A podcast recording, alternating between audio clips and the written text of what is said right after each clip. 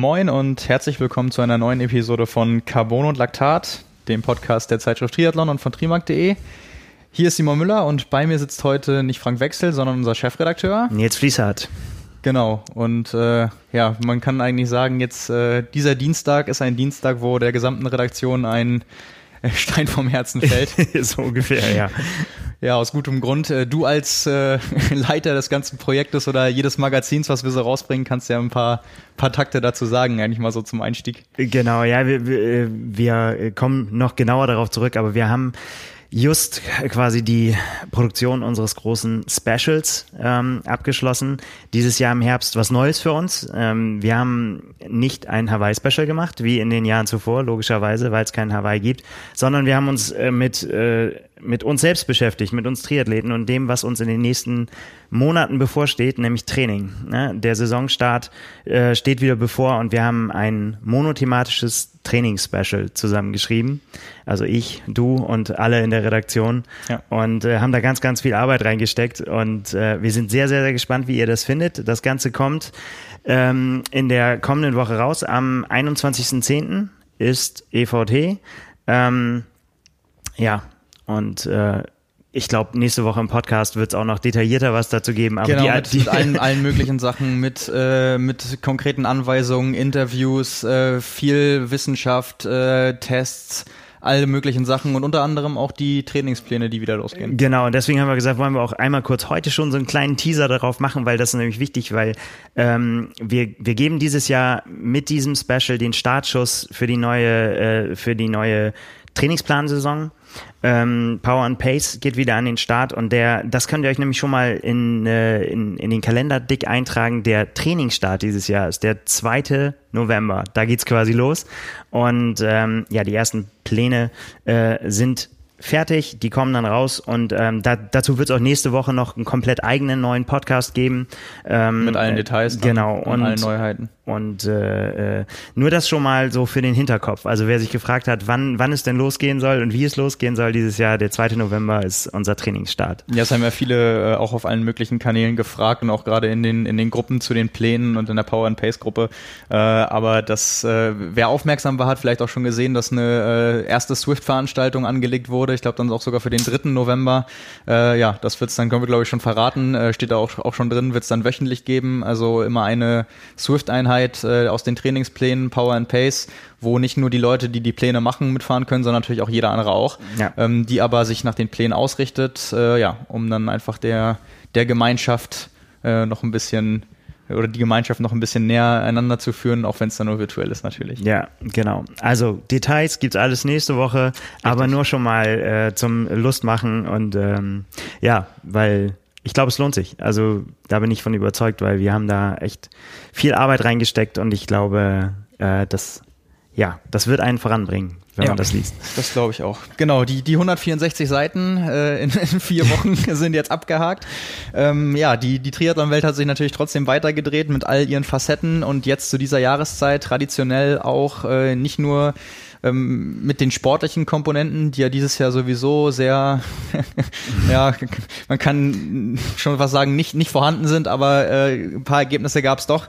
Ähm, links und rechts auch wieder so ein paar Dinge, über die wir dann später noch sprechen, aber ähm, worauf ich hinaus wollte, ist, dass sich auf der Materialseite wieder einiges tut. Wir kennen das sonst äh, von Hawaii, dass äh, in der Rennwoche viele Hersteller die Gelegenheit nutzen, um entweder auf der Expo, die ja da im, im Triathlon, im Triathlon-Universum eigentlich am größten ist, wenn ich mich jetzt nicht täusche, so, so gleich auf mit Rot. Ja, genau. Mm, ja, weiß gar nicht von der Fläche, aber es ist natürlich äh, viel da und äh, ich meine, die Location kann natürlich nicht ja. geschlagen werden, da direkt am Ozean unter Palmen, da die Messestände aufgebaut.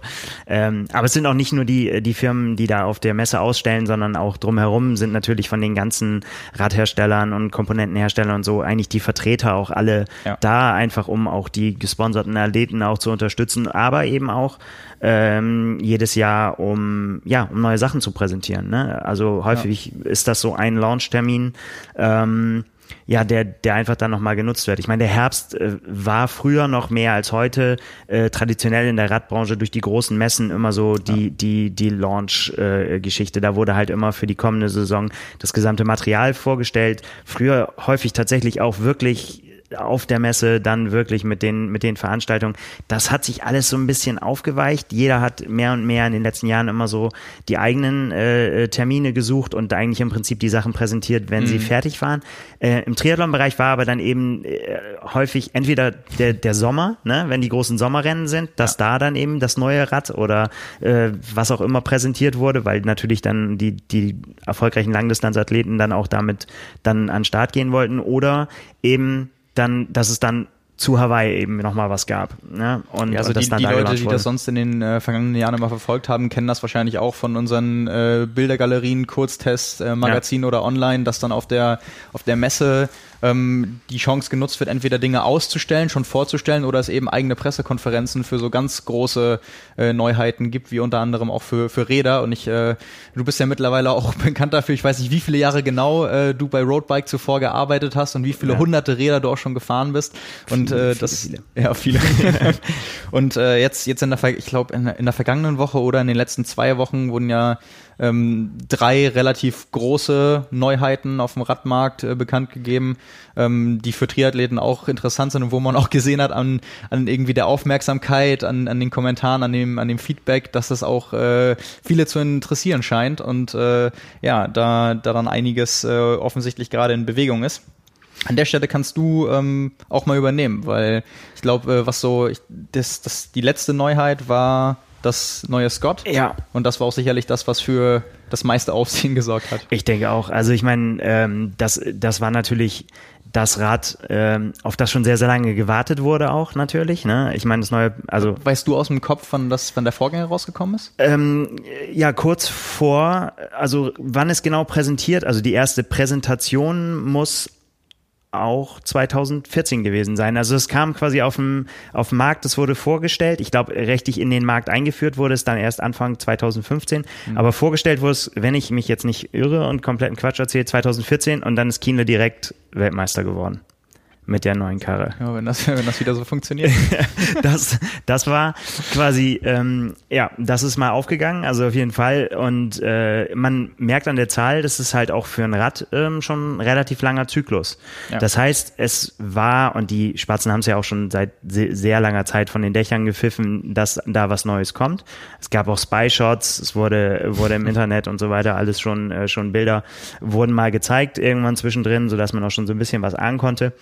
Ähm, ja, und jetzt war es soweit. Jetzt gab es die große, äh, große Präsentation ähm, in, in, in der Form, dass es hieß, ja, das Rad ist da. Leider kein eben ohne großen Aufschlag mit Hawaii, aber trotzdem war es jetzt fertig und deswegen geht's jetzt raus.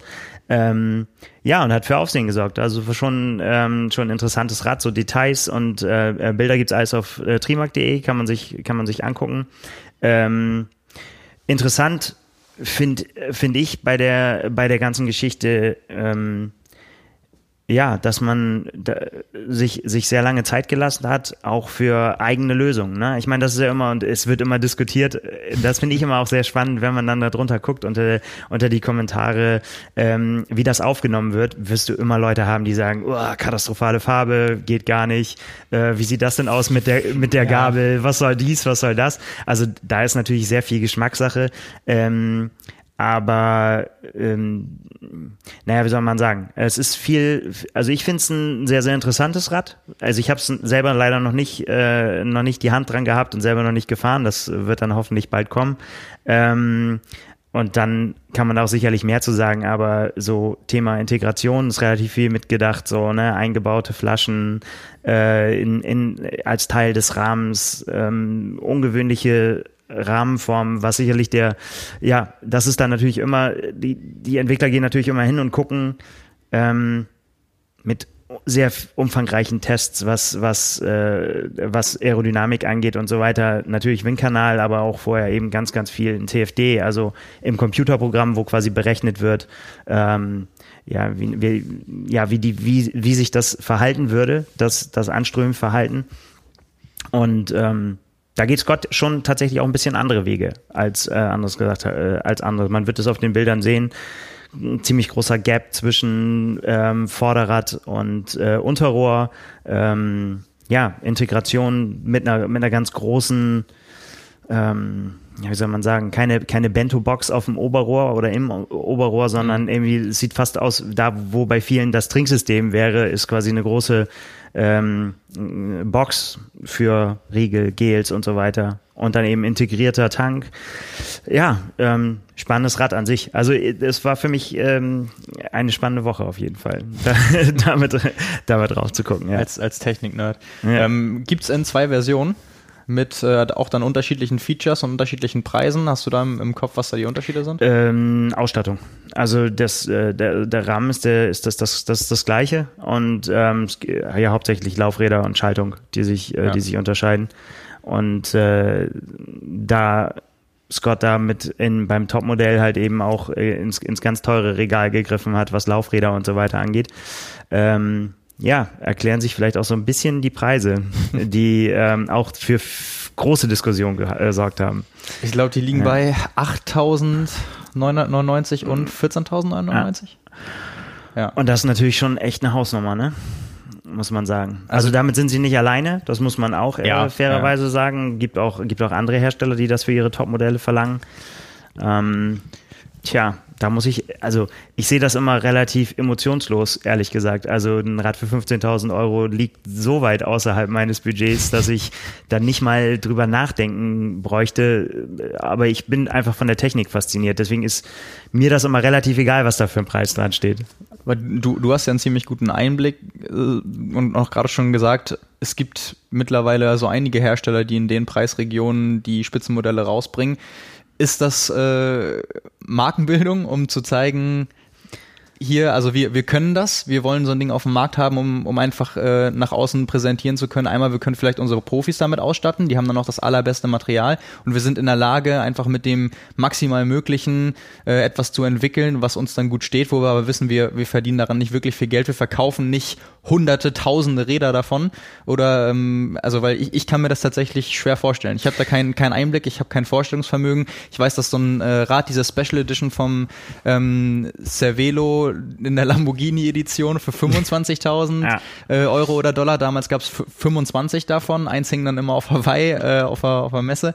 Ähm, das ist natürlich dann streng limitiert, aber wenn man dann auch äh, die aktuellen anderen Modelle nimmt, ähm, also könnte mir nicht vorstellen, dass es ein lohnender Markt ist, kann mich natürlich aber auch täuschen.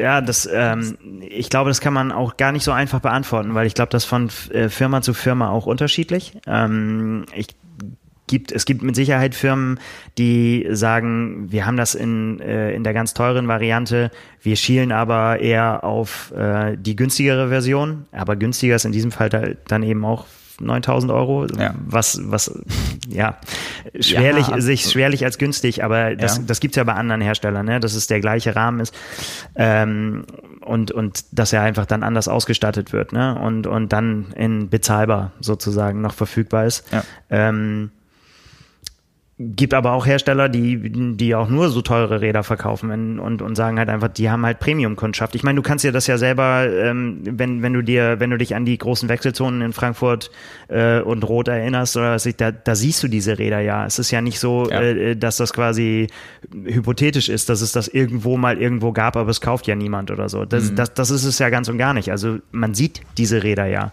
ja. Äh, auch, auch bei Rädern, die eben in, in, dieser, in, in dieser Preisklasse sich befinden. Und dann sieht man davon vielleicht, weiß nicht, bei einem Rennen wie in Frankfurt, keine Ahnung. Ich finde immer so, das P5X war damals immer von Cervelo, weil das einfach so auffällig ist. Ne? Da mhm. hat man es immer gesehen, okay, es gibt es tatsächlich. Ähm, das stand dann, weiß nicht, drei, vier Mal in der, in der, in der Wechselzone bei ein paar tausend Rädern. Ähm, ist das viel? Ist das wenig? Sind das vielleicht schon alle, die es gibt irgendwie in Deutschland? das kann man ja, das kann man schwer beantworten. Und die, ähm, die Hersteller lassen da ja auch keine Zahlen raus, in dem Sinne, dass sie sagen, wir verkaufen da so und so viele. Aber ja, ich meine, das kann man sich ja ausrechnen, wie viel Triathleten gibt es, wie viel äh, gibt es, die da in der Top-Klasse äh, investieren. Also die werden sicherlich keine 10, 15.000 Räder davon verkaufen. so. Äh, sind es mehr als 100? Who knows? Keine Ahnung. Ja, Werden wir uns mal hinterklemmen und mal ähm, uns mal erkundigen, weil ich meine, diese diese Diskussion, ähm, der werden sie sich ja schon irgendwie auch stellen müssen. Und ich glaube tatsächlich, dass, äh, dass viele über den Preis diskutiert haben, hat, das hat halt viele getroffen, weil ich glaube, viele haben darauf. Die hätten, äh, die hätten es gern gerne gehabt, aber das ist einfach schon dann sofort, da, da liest du komplett in den, irgendwie die, die Vorstellung Ja. und schaust dir das an und denkst, was für ein geiles Rad, was für ein geiles Rad, bist ganz unten angekommen, unten ist das Preisschild dran und dann bist du einfach entsetzt. ja, also kann das, ich kann mir gut vorstellen, dass es genauso gewesen ist. Was, was mich dann noch interessieren würde, jetzt nicht gebunden, gebunden an Scott, sondern äh, prinzipiell und wenn ich jemand fragen kann, dann gerade äh, dich auf jeden Fall. Wenn du, wenn du schon sagst, so viele Jahre hat man äh, das Rad entwickelt oder man hat so lange gewartet, ähm, wenn wir jetzt davon sprechen, dass sich das lohnt oder sich das nicht lohnt, wie viel Geld wird dann in eine Radentwicklung gesteckt? Boah, gute Frage. Das äh, kann ich so nicht beantworten und das kann man auch pauschal nicht beantworten. Also weil ähm, das von Hersteller zu Hersteller extrem unterschiedlich sein wird. Also ähm, das hängt auch Hast du, hast du da mal Zahlen über die Jahre erfahren? Nee. Also muss jetzt auch nicht mal, das würde mich einfach prinzipiell mal interessieren, muss jetzt nicht mal im Triathlon-Bereich sein, sondern auch irgendwie, äh, es kann auch ein x-beliebiges äh, neues Rennrad von vor fünf Jahren, weil ich kann, ich Ist kann mir einfach nicht vorstellen, in welcher Preisklasse man sich da bewegt. Nee, also, kann ich auch ehrlich gesagt nicht sagen, aber das ist auch extrem unterschiedlich, ne? je nachdem, wie viel Know-how du in deiner Ja. eigenen Firma hast, wie viel musst du einkaufen. Ähm, ne? Also wie du, du musst ja im Zweifel Leute eben dazu holen, du musst Windkanalkapazität, also Specialized zum Beispiel hat einen eigenen Windkanal, ja. Ja. in, in dem sie die Sachen, die müssen nirgendwo hin dafür. Dafür mussten sie den irgendwann mal bauen und äh, bezahlen und äh, da irgendwelche Sachen drinne testen. Andere gehen halt äh, an Bodensee und, und äh, mieten sich den. Ähm, die, die Frage ist, wie viel kannst du äh, in äh, Computersoftware ist halt auch die Frage, wie viel ähm, also CFD-Software gibt es mittlerweile äh, also viel, viel leichter zugänglich als nur von noch vor fünf oder, oder, oder noch mehr Jahren, aber ähm, da wird immer von Rechenpower geredet. Ne? Also, dass, dass du wirklich diese großen äh, äh, ähm, Tests da durchlaufen lassen kannst. Und das ist wohl auch heutzutage immer noch nicht so einfach und braucht wohl ziemliche Supercomputer, sagt man immer, die, die diese Rechnungen machen können, damit das in einem, in einem, ja, in einem angemessenen Zeitraum ausgespuckt wird. Also ich wie gesagt, ich bin kein Entwickler, bin kein Aerodynamiker, aber wenn man mal diese Excel-Sheets gesehen hat, irgendwie, alles voll mit Zahlen und so weiter, ähm, da steckt halt unter Umständen halt ein Riesenaufwand dahinter oder eben auch nicht. Also ähm, äh, man kann ja auch ein Rad neu rausbringen und sagen, so, wir haben jetzt gar nicht so viel neu gemacht, das ist mal die, äh, die Grundannahme, das hat jetzt eine Scheibenbremse, wir haben hier ein bisschen am Cockpit was verändert äh, und machen eine Box hierhin oder dahin, ist ein Unterschied, als wenn du sagst, irgendwie, das soll alles Teil des Rahmens sein, du hast, keine Ahnung, du gehst ganz andere Formensprachen und so weiter. Ähm, da kann ganz extrem unterschiedlich großer Aufwand drin stecken und dementsprechend auch ähm, unterschiedliche Kosten. Ne? Das Ja. ähm, Weil- ja, kann ich nicht beziffern, kann ich nicht beziffern. Aber sagen wir mal so, das sind ja alles keine Wohlfahrtsverbände. Wenn sich das nicht irgendwie lohnen würde, auf irgendeine Art und Weise, würden sie es ja nicht tun. Ja, dann würde ja jeder äh, Controller würde dir sagen, nee, machen wir nicht. We- Weißt du, in welchem Bereich dann die Herstellungskosten liegen? Also jetzt, jetzt quasi pro, pro Rad meine ich jetzt. Also wie, wie viel Gewinn würde man dann mit einem Rad tatsächlich machen, was 15.000 Euro kostet? auch oder total, 10 oder? auch total unterschiedlich. Aber ich meine, du kannst ja das ja je nach auch da, das auch da kannst du das nicht sagen, weil alleine, wenn du überlegst, je nachdem wie groß deine Firma ist, ähm, bekommst du zum Beispiel, wenn wir jetzt großen Komponentenhersteller wie Shimano nehmen, der, Mhm. hat ja kein, der hat ja kein Preisschild an seinem Ding, wo er sagt, das kostet für dich so und so viel. Mhm. Wenn du Hersteller XY bist, dann zahlst du so und so viel für eine Dura Ace und wenn du ein anderer Hersteller bist, bezahlst du einen ganz anderen Preis. Mhm. Ja, und das ähm, Gibt's wahrscheinlich auch wieder Ermäßigung, je nachdem, wie viele Klar. herstellen. Ja, ja, logisch. Und, ja. und wie viel sagst oder ob du dich generell an die bindest und sagst irgendwie, also auch, auch da im Hintergrund ähm, passieren da so viele Dinge, die einfach dann auch den Preis mitgestalten. So, aber ich meine, letztendlich ist es auch da wieder, ne, wo lässt du den Rahmen fertigen und so weiter. Da, da geht's ja letztendlich in der Kalkulation, da sind ja die Produktmanager letztendlich gefragt, so, ne? Die, die können Mhm. ja auch nicht so, wie sie, wie sie wollen und aus dem Vollen schöpfen. Wenn die das könnten, dann würden die Räder noch viel, viel teurer werden, ne? Weil, weil sie dann einfach sagen würden, so, das wäre noch geil und Ist das wäre noch echt geil. so? Ja, natürlich. Also das, das sind, die müssen immer das ja mitkalkulieren. Jedes, jedes kleine, kleine Teil. Das heißt, die 15.000 Euro Version von den großen Herstellern ist immer schon ein Kompromiss. Immer.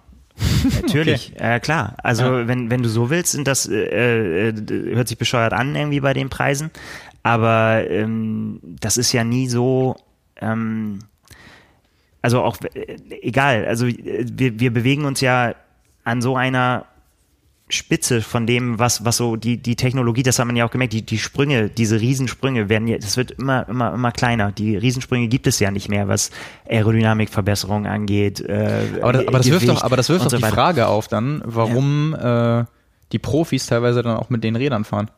Also das sind ja dann teilweise, wenn wir jetzt von der Weltspitze reden, würde es sich dann ja lohnen, vielleicht äh, da zu investieren. Und äh, da wäre es ja nur schlüssig, wenn man sagt, man baut diesem Athleten das bestmögliche Rad.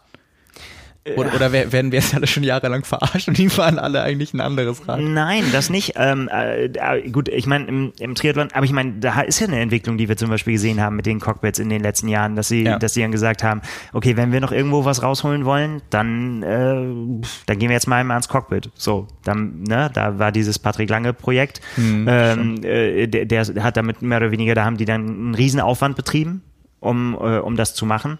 Äh, ein Custom, 3, 3D Custom, geprintet und so noch. Ne? Genau, und ähm, aus Titan gedruckt, ja. drucktes Cockpit äh, gemacht und siehe da, relativ zeitnah danach wollten die anderen das auch und es gab dann verschiedene Lösungen, gibt es einen eigenen Markt mittlerweile drüber. Ne? Dann, mhm.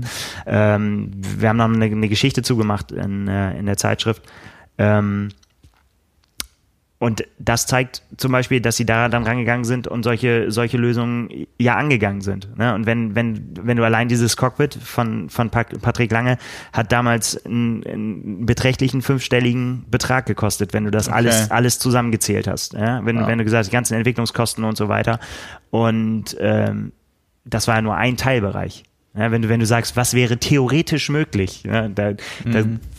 ja aber das wäre unverhältnismäßig. Und ja, man, man, man, muss natürlich auch immer noch fragen, ähm, klar steht man dann als, als Hersteller, äh, als Radhersteller dann auch mal kurz, hat ein kurz Fame irgendwie dafür, dass man irgendwie was Spezielles gemacht hat und irgendwie eine Sonderlösung und wir stürzen uns da ja auch alle drauf.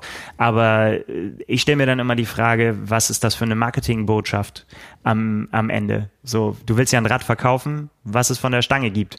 Wenn du aber irgendwie ständig signalisierst, mein Super Pro kriegt aber was anderes. So, Klar, ne? marketingtechnisch wäre es eine Katastrophe. Ja, das ist halt eben die Frage. Ne? Nimmst, nimmst du das halt mit, dass die Leute dann über dich äh, äh reden oder, oder sagst du, ich versuche was auf den Markt zu bringen, was am besten gar nicht mehr verändert wird, so, ne? Und dann, ne, würde ich sagen, wie das erfüllt alle. Das beste Kosten-Nutzen-Verhältnis genau, letztendlich. Im Prinzip also äh, logisch, wenn man das aus der Perspektive betrachtet, dann profitiert natürlich auch jeder Hersteller davon, dass man damit Werbung machen kann, wenn ein Athlet XY einen bestimmten Erfolg auf dem Rad erzielt hat. Rad von der Stange, also das, ja. ja. Das ist äh, klar, das, das erschließt sich natürlich. Aber also ich, ja, ich bin, ich bin dann aber trotzdem gespannt, wie bereit man irgendwann vielleicht noch sein wird zu gehen, um da ans Maximum ranzukommen.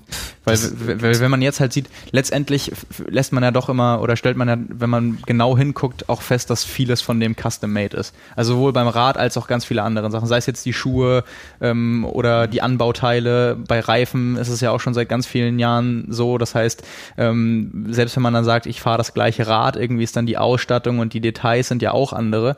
Wenn man dann eben doch feststellen sollte, okay, man könnte über Anpassungen beim Rad doch nochmal einen Sprung machen, was ich jetzt nicht weiß, aber wenn du sagst, es, es würde, es scheitert quasi nur an den Kosten und an den Zusammenhängen damit, dann wäre es ja durchaus denkbar, dass man nochmal irgendwann was anderes erlebt, finde Ja, aber es wird ja auch immer, je, je, ne, also wir sind jetzt an einem Punkt angekommen, wenn du eine, noch eine weitere kleine Verbesserung machen willst, wird es wird es unfassbar teuer. Also quasi mhm. die, die letzten Gramm rauszuschwitzen oder die letzten, ja auch Gramm bei Drag, äh, die, ein bisschen bessere Aerodynamik hinzukriegen, da, da reden wir wirklich in wir reden von ganz, ganz, ganz kleinen Wattzahlen, die, die das ähm, bringen kann. Ähm, und das wird sich auch nicht groß ändern, weil ich meine, mhm. das, das ist halt einfach, äh, du redest von 75 bis 80 Prozent machst du halt aus ja, auf deinem. Rad, ne? Dann der Rest ist das ganze Rad und da äh, geht dann noch ein Großteil auf die Laufräder. Da kannst du ja ausrechnen, wie viel kann man an einem, an einem Rahmen noch rausschwitzen, mhm. sag ich mal. Das, das wird schwierig, sagen wir mal. Oder es, und es wird zunehmend schwieriger. Es ist nicht, glaube ich, es ist nie ausgeschlossen, ne? weil gerade im Triathlon kann man ja auch verrückte Wege finden manchmal und äh, auch da halte ich mich mittlerweile zurück. Ich habe schon oft in meiner äh, Laufbahn irgendwie das Ende der Fahnenstange ausgerufen bei ganz vielen Dingen, sei es Gewicht oder was weiß ich und dann äh, dann wurde es dann auf einmal doch wieder pulverisiert. Ja, ist ja trotzdem auch spannend, äh, wenn man sieht, wie unterschiedlich die Geometrie von den Rädern, Rädern trotzdem sein kann. Ne? Also auch, auch, auch die Bauweise. Ja. Ir irgendwann kam dann das neue Specialized, wo auch viele gesagt haben, wie, wie schrecklich sieht das denn aus und was ist das für eine katastrophale Lösung, dann hinten das alles anzubauen und ähm, also vielleicht kommt da irgendwann nochmal jemand mit einer ganz anderen Idee um die Ecke. Ja, total. Ist ja nicht ausgeschlossen. Patente darf man auch nicht unterschätzen. Gibt es mhm. auch ganz viele, von denen man ja auch öffentlich nicht äh, weiß und ich dir jetzt auch nicht sagen kann, das, das und das. Mhm. Aber äh, das ist auch so ein Punkt, ähm, wo man äh, sich manchmal fragt, warum machen die das nicht? Und äh, die Antwort wäre dann, weil irgendjemand darauf das Patent hat. Und, Was zum Beispiel? Ähm, bei, bei Felgenformen war das zum Beispiel früher so. Ne? Da, da ähm, ohne jetzt genau zu wissen, wie es war, aber ich meine, Head hat damals äh, das äh, Patent gehalten auf eine bestimmte, auf ein bestimmtes Profil. Und ähm, ja, manchmal kann man sich, glaube ich, einigen, ne? Äh, sei es finanziell oder irgendwie auch im Gegenzug, dass man was anderes zu bieten hat, ähm, was vielleicht ein anderer Hersteller haben will. Und manchmal ähm, ist es schwierig, weiß man, man inwiefern da, die in diese Interna kommt man auch schwer rein, aber auch im, mhm. im, im Schaltungsbereich gibt ja auch nur ein paar äh, Anbieter. Da war es auch immer schon so, dass Shimano und SRAM sich da irgendwie ähm, ja ne, es so war, dass es Patente gab, die da würdest du niemals drauf kommen, dass sowas patentiert sein kann. Aber letztendlich ist es dann so und das macht dann manche Sachen schwierig. Ja. Die, die anderen beiden Räder, die äh, rausgekommen sind, waren noch ein, ein Triathlonrad von Orbea und ein Rennrad von Canyon. Ja, ähm, ja ich würde jetzt mal sagen, ähnlich viel Aufmerksamkeit auch bekommen, wobei das Scott natürlich so ein bisschen hervorstach auf jeden Fall. Ja, ich meine, ähm, klar, es hängt natürlich auch mit Kienle zusammen. Ne? Ja, äh, ja klar. Dass das einfach sein, sein Rad ist und äh, Scott ist natürlich auch noch. Aber das Orbea zum Beispiel ist ein ähm, gutes Beispiel dafür gewesen, dass man auch einen äh, eigenen Weg gegangen ist oder auch schon immer auch einen eigenen Weg äh, da geht, aber die ganz anderes ähm, Klientel im, im, im Sinn haben. Ne? Also die mhm. haben zum Beispiel auch ganz klar gesagt bei der ähm, bei der Präsentation ähm, ja, kein, ne, die Leute gucken halt und sagen, du hast ja halt immer die Möglichkeit, machst du ein Rad mit einem integrierten Trink Trinksystem, machst, das ist halt ein Riesenaufwand und das bedarf auch immer großer Entwicklungsarbeit. Oder sagst du, ähm, wir machen ein Cockpit und machen da, kümmern uns um das Thema Einstellbarkeit und dass das so und so weiter funktioniert und wir setzen da drauf, dass die Leute sich das Trinksystem aussuchen, äh, was sie haben möchten mhm. und sagen, ähm, ja, wir machen das darauf und die haben auch gesagt, ähm, dass da noch so und so viel ähm, zu investieren, um äh, ein eigenes Trinksystem für dieses Rad zu entwickeln, dass das die Möglichkeiten der Firma übersteigen würde. Haben sie ganz klar gesagt. Dann, mm. dann so ein Rad können wir nicht, das kriegen wir nicht hin. Und ähm, ja, Orbea hat da viel mehr darauf abgezielt, ähm, ja, eben auch die in Anführungsstrichen Mittelklasse und untere Klassen ähm, zu bedienen. Was natürlich auch immer schon, ich meine, wir reden trotzdem dann von mehreren tausend Euro. Ne? Also ich meine, 5000 Euro, 6000 Euro bist ja. du halt auch schnell dabei. Ja. Und äh, auch bis fast 10.000 Euro hoch. Wo, wo lag jetzt ähm, der Preis? Das weiß ich gar nicht. Beim Aubert, äh, jetzt müsste ich jetzt, äh, weiß ich aus dem Kopf, ähm, meine ich 6000 mit Ultegra Di2, glaube mhm. ich. Also das ist, glaube ich, das Mittelklasse-Modell gewesen. Ja. ja. ja. Also auch schon eine Menge Holz. Aber ja, auch interessant. Ne? Und da geht ja so ein Detail wie, ähm, ja, das Rad hat jetzt Scheibenbremsen, geht ja irgendwie jetzt schon unter, weil ich meine, das ist logisch, ja. ne? alles, was jetzt kommt, hat halt Scheibenbremsen. Das ist das, was wir auch schon seit, ja, seit, im Prinzip seit Jahren sagen, dass das kommen wird, passiert halt jetzt. Was ist so deine Meinung, wenn man sieht, keine Ahnung, also eine Parallele wäre ja auch die, die Modewelt. Also alles war irgendwie schon mal da, äh, kommt wieder, verschwindet wieder. Irgendwann aus Innovationsdruck oder weil jemand dann doch noch eine aktuelle Messung aus der Schublade kramt, die dann doch sagt, äh, Felgenbremsen sind noch mal besser, dass es noch mal einen Trend zurückgibt. Ja, eigentlich nicht. Ähm, das zeigt ja auch so, dass die, äh, die, die Scheibenbremse sich halt eben in allen Bereichen durchgesetzt hat, auch in, in beim Mountainbike, im Cross, äh, beim Rennrad. Es hat halt nur lange mhm. gedauert, bis es letztendlich angekommen ist. Und es war bestimmt nicht so, dass sie sich durchgesetzt hat, weil der Markt danach verlangt hat. Mhm. Das war gerade im Triathlon garantiert nicht so. Aber ähm, sondern aus rein Performance-Gründen äh, aus Performancegründen und einfach aus Praxisgründen. Ne? Die mhm. haben halt irgendwann, äh, haben die Firmen, hat sich halt beim Mountainbike war das dann ja irgendwann auch keine Frage mehr. Ne? Da mhm. hat man am Anfang ja auch gesagt, ja, die Cantileverbremsen das funktioniert doch alles. Ja, aber ne, irgendwann war die Scheibenbremse da und dann hat man auch gesehen, ja, das ist einfach das überlegene Bremssystem. Mhm. So.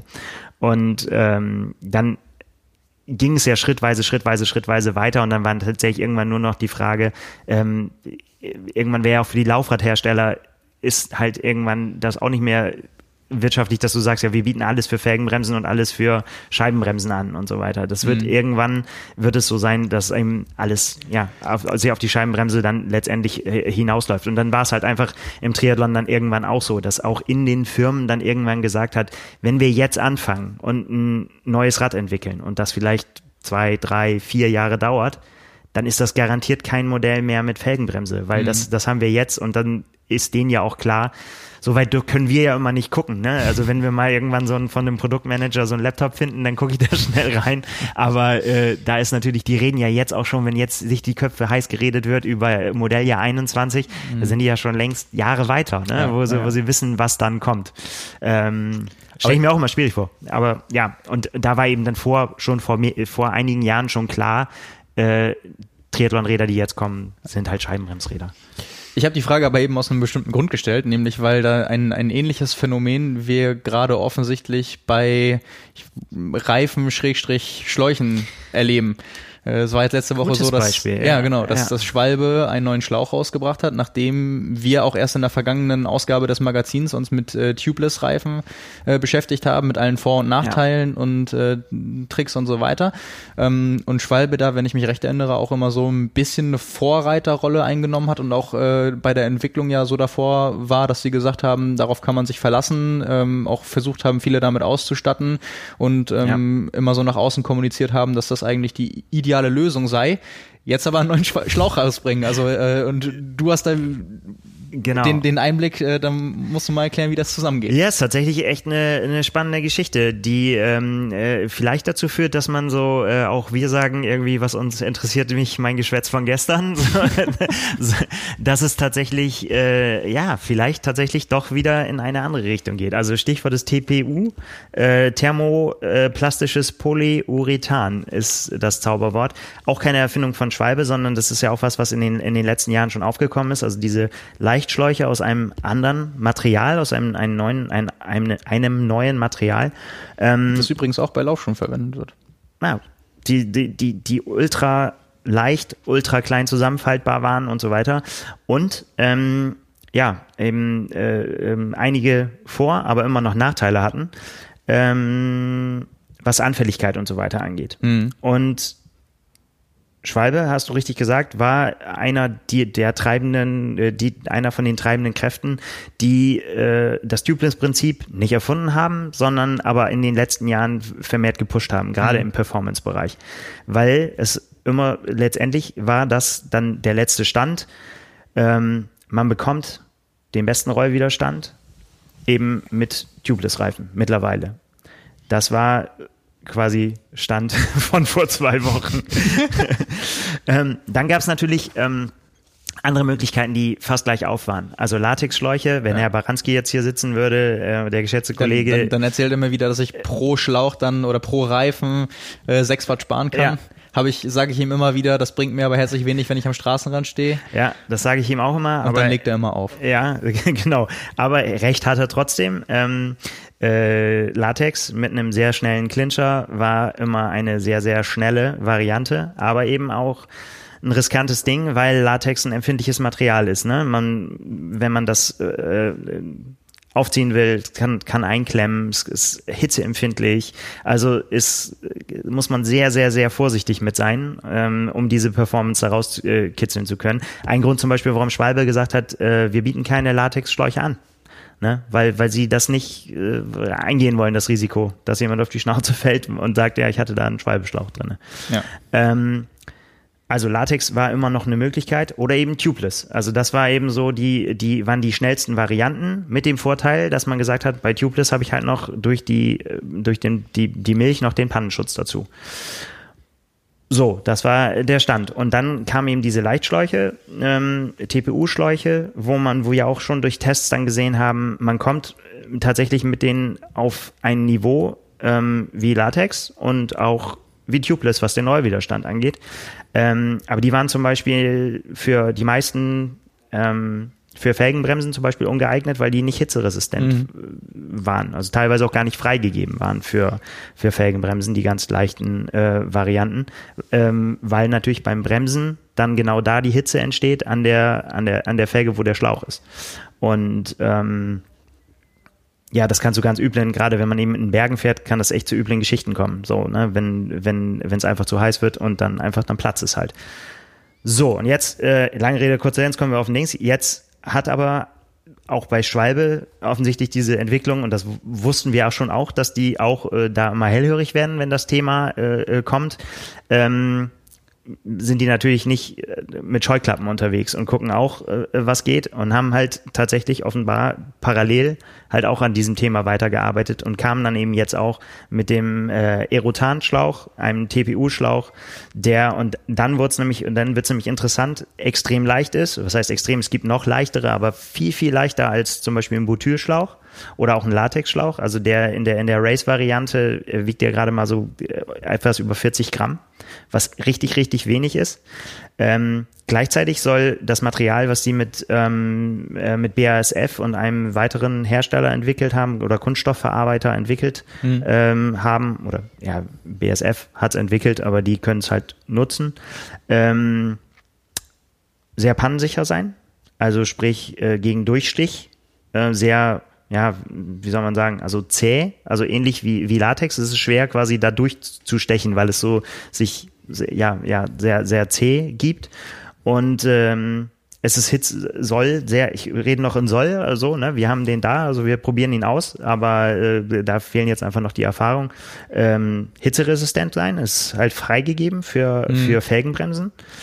Ähm, und jetzt kommt, was, was es für Triathleten extrem interessant macht, ähm, der Rollwiderstand soll sich auf gleichem Niveau wie Tubeless und Latex bewegen. Sprich, du hast jetzt halt eine sehr schnelle Variante, ähm, die zwar nicht diesen Milchfaktor der Pannensicherheit hat, aber auch pannenresistent sein soll es ist sehr, sehr leicht, wenn du es dann eben mit einem, mit einem sehr schnellen Reifen kombinierst, was für den Triathleten wieder nicht ganz so spannend ist, weil ich meine, wenn du, wenn das erstmal rollt, dann rollt's, aber an einem Rennrad zum Beispiel ähm, ist das schon ein Faktor. Hm.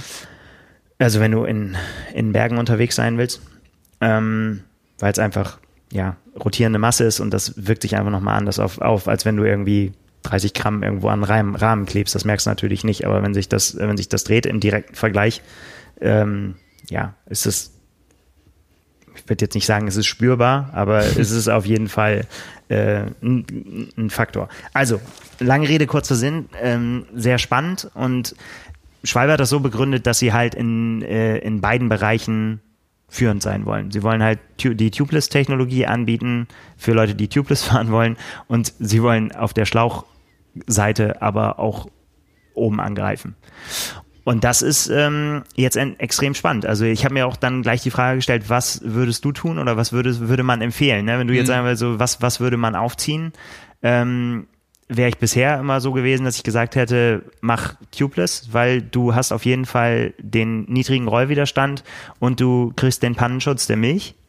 Ähm, mit dem Risiko oder mit dem Nachteil, dass wenn du ein paar ne, einen Platten hast, dass du dann unter Umständen Schwierigkeiten hast, den Reifen rauf mhm. und runter zu kriegen. Also wissen wir alle, es ist zwar viel, viel, viel besser geworden alles, aber das ist ähm, ähm, nicht so. Auch immer noch eine Sauerei. Ja, das genau, das kommt noch hinzu. Ja. so, das ist, ähm, äh, aber das ist jetzt die Frage, ne? Wie, wie, wie würde man da reingehen? Ich meine, hier hast du halt das altbekannte System und da kommt es halt eben auch hinzu, es ist halt eben ähm, auch noch ein weiterer Vorteil des Materials ist, dass es viel, viel, viel einfacher zu, zu montieren ist als zum Beispiel Latex. Ne? Also dass du es einfach, du kannst ihn halt ganz normal montieren, wie einen ganz normalen Schlauch. Mhm. Ähm, und das bekommt halt auch jeder hin.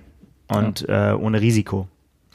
Ähm, und dann hast halt eine schnell, genauso schnelle Variante, die leichter ist. Also es, es kommt jetzt halt wirklich auf den Einsatzzweck an. Und ähm, ich bin sehr, sehr gespannt, was da auch so die, äh, die Tests ähm, ergeben dann auch in Zukunft. Und äh Ja, weil ähm, das muss man ja auch sagen, von, von äh, Schwalbe kennt man natürlich die Qualität, auch aus vergangenen Tests und aus ganz, ganz vielen Jahren. Aber letztendlich, weil du gerade schon meintest, so, so, soll dies und soll das, also man wäre ja auch äh, erstmal als, als Hersteller wahnsinnig dämlich, wenn man nicht sagen würde, das funktioniert alles. Ja, ja. Ähm, ja klar, vor allen Dingen da sind das natürlich auch Sachen, die du relativ, also weil da auch die Sta Tests ja standardisiert sind, ja. ähm, ist das ja auch nachzuvollziehen. Ne? Ja, also genau. ist ja relativ, relativ einfach, ähm, wenn man dann die Apparaturen hat, aber die haben die anderen ja auch und das ist, ja, mm. also von daher ähm, wird das schon so sein. Ähm, ja, bisher, äh, das ist wiederum für Triathleten noch, äh, wird sich auch zeigen müssen, wie das funktioniert, halt noch mit relativ kurzem Ventil. 40er ist halt für richtig hoch äh, noch nicht geeignet. Ähm, das ist natürlich wieder eine Frage. Man muss mit Ventilverlängerung arbeiten, wie dicht ist das und so weiter. Das, ja, und ja. ausgehend davon, dass das alles so funktioniert, was wir jetzt einfach mal annehmen, dann liegt, glaube ich, der Preis pro Schlauch bei 30 Euro. Ja. Das ist natürlich. Das Ganze, ja auch echt viel. Ja, wobei da bin ich relativ unemotional, weil da ist natürlich echt die Frage, wie oft willst du das austauschen, dass das ins Gewicht fällt bei dem, was man alles so an, an äh, also soll jetzt nicht überheblich klingen, aber ich meine, letztendlich, also würde man daran jetzt sparen? Das, und, und sagen, das ist äh, der der Preis ist jetzt quasi ein Faktor für mich, dass ich das nicht einsetzen kann. Also wo wir also nee, das nicht, aber ich glaube, es ist so ein bisschen dieses das ist ja nicht mal Verbrauchsmaterial in dem Sinne, weil es ja nicht kaputt geht.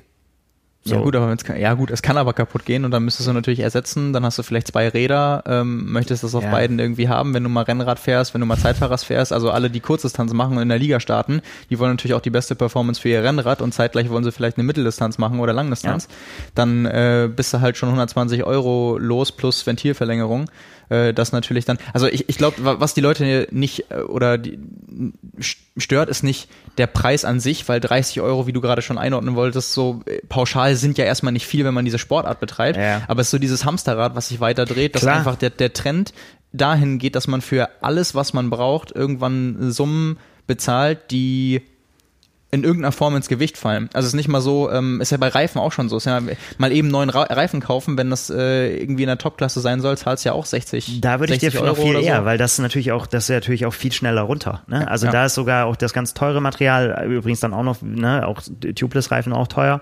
Ja. Ähm, ist, ist, ist klar. Da, da, da würde ich, würde ich so, sofort sagen, ja, da aber im Verhältnis dazu, wie viel du da gewinnen kannst an Performance äh, bei Reifen, ist das immer noch äh, ein Klacks, als wenn du sagst irgendwie, ich habe das Plasma 5 und kauf mir jetzt das Plasma 6. so, so ne, weil, weil, das, weil das ein bisschen besser ist von der Performance. Ja. Ne, also das, das, da sind die Unterschiede halt, ne? Oder und beim Reifen kannst du halt halt wirklich, kannst du wirklich was rausholen, so, ne? Und auch jetzt zu, keine Ahnung, wenn du ganz normale 100 Gramm Butylschläuche fährst, ne, die musst du vielleicht dann auch irgendwann mal, also da würde mhm. ich jetzt sagen so, ey, die Investition wäre es mir wert, das jetzt auszuprobieren mhm. und zu sagen, hey, dann mache ich die, dann mache ich die da rein, wenn ja. ich das nächste Mal den Reifen tausche. Also, ähm, ja, sticht ja. natürlich einfach nur hervor, wenn man es so ja, auf, dem, auf, dem, Papier sieht. Ne? Aber made in Germany, also bei denen in Reichshof am, äh, am, am Standort gefertigt. 100% recycelbar, sagt der Hersteller. Man kann es kostenlos denen wiedergeben und sagen, hier, bitte wieder neu machen. Also ja. nicht für einen selber, aber dass, dass man, mhm. also ist ja auch immer noch ein Thema. Ja. Ja, auf jeden Fall spannende, du, du merkst spannende, spannende ja. Entwicklungen hier auf jeden ja. Fall. Ja, und da, äh, ja, es ist wirklich die Frage. Also du, hast es angesprochen, die ganzen Profis, alle sind, fast alle sind auf Tubeless umgestiegen. Bin gespannt, was sie so nächstes Jahr fahren. Ja, schauen wir uns an. So, ja. das, das äh, war's jetzt mit Nils Materialstunde. Ja, ich, ich gehe. Mach, du kannst den Rest erzählen. Alles klar. Mach's gut. Nee, aber äh, du bist ja tatsächlich der, der da am nächsten dran ist und der vor allem auch Vergleiche zu Vorgängern und vielen Jahren und der ganzen Entwicklung ziehen kann, weil du eben schon lange dabei bist und das dein Gebiet ist. Von daher ist es auch immer dann interessant, jemanden zu haben, der das nicht nur so irgendwie die, die Facts nennt, sondern da auch tatsächlich eine Einordnung vornehmen kann. Ähm, das, das kann ich natürlich nicht. Ähm, ja, aber Sport hat es auch gegeben am Wochenende. Ich habe schon angedeutet auf äh, vielen verschiedenen Formaten. Wir haben unter anderem dabei Ähm, ein Teamformat, ein Weltcup, ein Cross-Duathlon, äh, eine extrem Laufveranstaltung von Laufen nach Laufen gelaufen ähm, und äh, etwas, was ich noch nicht kannte, Marathon Square Challenge ja. äh, Schwimmen und Laufen in ja, Ex Extremform, was aber allerdings auch äh, Triathlon-Profis gemacht haben. Womit fangen wir an? Ach so, und, und sogar ein Triathlet, der versucht hat, den nationalen Stundenrekord zu brechen. Ähm, ja, also äh, doch relativ viel Bewegung, auch wenn es nicht reine Triathlon-Rennen äh, sind. Ja. Aber ähm, womit starten wir? Starten wir mit dem, ich sag jetzt mal vorsichtig, sportlich wertvollsten. Das wäre dann auf jeden Fall der Weltcup. Ja, ist ja auch schnell erzählt. Ja, also ich, ich habe mir das angeguckt äh, am, am Wochenende. Das äh, ist auch noch schön, wenn man Off-Season hat. Dann äh, kann man das auch mal nicht nur so zwischenquetschen, sondern freut sich dann irgendwie schon den ganzen Tag drauf. Nee, aber das ähm, Weltcuprennen in Italien und äh, ja, um es dann vorwegzunehmen, die meisten haben es dann sicherlich auch gesehen, äh, Vincent Louis und Flora Duffy gewonnen. Also äh, vor ein paar Wochen in Kalovivari war ja Weltcup über die olympische Distanz, jetzt Sprintdistanz. Äh, beide den, den Sieg wiederholt. Und da muss man echt sagen, diese ganzen Diskussionen, die ja sehr berechtigt waren und die wir auch geführt haben über die Wertigkeit oder einfach nur die sportliche Wertigkeit der Weltmeisterschaft in Hamburg, ähm, auf die Gefahr hin, dass da jemanden, also äh, mhm. Vasco Vilassa, der, der dann Zweiter geworden ist und auch äh, jetzt am, am Wochenende das, das Einzelrennen in Portugal äh, über die Sprintdistanz gewonnen hat, also jemand, der, der echt abgeliefert hat in den letzten Wochen, wenn der jetzt Weltmeister geworden wäre von der Kurzdistanz als 21-Jähriger, der vorher auf der Bühne noch gar nicht vertreten war quasi, ja. hätte man natürlich sagen können, ja, äh, so mit den ganzen Umständen nicht nur, dass es ein Eintagesrennen ist, weil wenn man da eben einen guten Tag hat, dann ist es ja völlig gerechtfertigt und verdient, aber mit der ganzen Ungleichheit und so zuvor äh, war das ja quasi für oder habe ich auch aus Profikreisen dann äh, gehört, dass das so die Bestätigung dafür war, dass man dem Format nicht absprechen konnte, irgendwie letztendlich im Nachhinein unfair gewesen zu sein, weil es dann einen Weltmeister gegeben hätte, der sonst nicht, ja. den, den man sonst nicht gehabt hätte, ähm, aus der sportlichen Perspektive. Ähm, und da muss man echt sagen, also da hat Vincent Louis abgeliefert auf den Tag, dann über die olympische Distanz ein stark besetztes Rennen äh, gewonnen und äh, jetzt über die Sprintdistanz. Beides äh, auch Rennen mit schwierigen Radkursen, also jetzt glaube ich bis zu am Wochenende drei Radrunden gewesen über die Sprintdistanz, äh, bis zu 18 Prozent Steigung. Ach. Also das war wirklich schon fast wie lang? stehend. Ja, so, doch schon so ein paar hundert Meter. Bäh. Also, äh, also, also wirklich der, der, die äh, steile Passage. Und das Witzige war dann, äh, die Kommentatoren auch die ganze Zeit so, äh, als, als Alistair Brownie vorgefahren ist und sich dann umgeguckt hat und so, ja, äh, ich, ich glaube, er will jetzt attackieren und es ist halt so ganz langsamer Wiegetritt, so also gefühlt und du guckst dir das an und man, es ist halt keine Geschwindigkeit dann drin und äh, du weißt natürlich, die treten da äh, ja. jen, jenseits der 500 Watt wahrscheinlich und äh, versuchen das dann über über irgendwie eine Minute, zwei Minuten da Attacke den den Hügel hochzufahren. Und äh, das, das war auf jeden Fall, also sehr selektive Strecke. Ähm, und ja, wenn man dann so über die Wochen weg, es war natürlich jetzt eine andere Saison, aber über alle Distanzen und Formate abliefern kann und äh, dominierend gewinnt, dann ist man einmal auch finde ich, verdienter Weltmeister und gerade auch einfach die Person, die es zu schlagen gilt, weil ähm, jetzt ist ja irgendwann dann auch, äh, auch rum und wenn man Richtung 2021 guckt und davon ausgeht, dass Olympia stattfindet, dann ist einfach Vincent Louis gerade der, den es zu schlagen gilt. Ja. Also das war auch schon sehr eindrucksvoll. Am Ende beim, beim Männerrennen war es dann eben ein Duell zwischen äh, ihm und äh, Christian Blumfeld, die, die quasi die gesamte Strecke bis 300 Meter vor Ziel zusammengelaufen sind. Äh, Vincent Louis die meiste Zeit vor, dann kam Christian Blumfeld mal vorbei, hat attackiert. Es ging dann zweimal so hin und her. Und als äh, beim bei der letzten Attacke, als es Christian dann vorbeilaufen wollte, da hat's äh, Vincent Louis dann gereicht und dann hat er wirklich aus, die müssen ja 20, 21 km/h gelaufen sein und dann hat er wirklich einen Vollsprint angesetzt, so für äh, erstmal nur ganz kurz, so 30, 40 Meter und ist einfach wirklich nicht mehr ins hohe Lauftempo, sondern ins Sprinttempo Krass, übergegangen ja. und aus so 21 km/h raus beschleunigt und dann innerhalb von ganz wenigen Sekunden eine 10 Meter Lücke gerissen, wo ich dann dachte, wo nimmt der das gerade her? Also es war wirklich so, du willst jetzt vorbeilaufen, ey, also jetzt jetzt zeige ich dir mal was was hier äh, abgeht, wo ich dann echt dachte, okay, wenn du so spielerisch zu dem Zeitpunkt noch mit deiner Konkurrenz umgehen kannst, dann äh, bist du gerade übel in Form. Ist also das so? Glaubst du, äh, dass das äh, da tatsächlich äh, kalkuliert ist oder ist das ist das äh, Sprint nach vorn und die Hoffnung, dass es reicht? Nee, das kalkuliert. Also wenn man wenn man dass man weiß, dass man das kann. Ja, weil wenn, okay. wenn man Vincent Louis sieht in den vergangenen Jahren waren es ja immer solche Attacken, auch gerade über die Sprintdistanz und gerade am, am Ende, äh, in, in denen er auch viele Rennen entscheiden konnte. Sei es jetzt bei einem Endsprint über die olympische Distanz oder auch hier in Hamburg äh, teilweise auch äh, auch ja gewonnen und äh, das äh, ist schon immer sehr eindrucksvoll. Aber so dieses diese Übersprungshandlung wahrscheinlich auch irgendwie, das muss ja auch mit dem Charakter so ein bisschen zu tun haben. Dieses, okay, jetzt kommt dann doch noch mal eine Attacke, das will ich einfach nicht mit mir machen lassen. Ja. Und das war einfach nicht mehr dann langsam beschleunigen, sondern, äh, also das kann man auch in dem Kurzvideo, das es da immer zu den Rennen gibt, sich anschauen also absurd. Rakete. War, da dachte ich wirklich, da war ich echt ein, äh, kurz, kurz sprachlos in dem Moment. Damit habe ich echt nicht gerechnet, weil ich dachte, vielleicht wird er ja doch nochmal geschlagen und zeigt sich so ein bisschen verwundbar dieses Jahr, aber Fehlanzeige. Ähm, auf Platz drei äh, hinter den beiden mit leichten Wechselproblemen, äh, beim zweiten Wechsel dann Alistair Brownlee, wo es auch immer wieder eindrucksvoll ist, was der dann rausholen kann. Es war natürlich jetzt kein WTS-Rennen und nicht die, ja.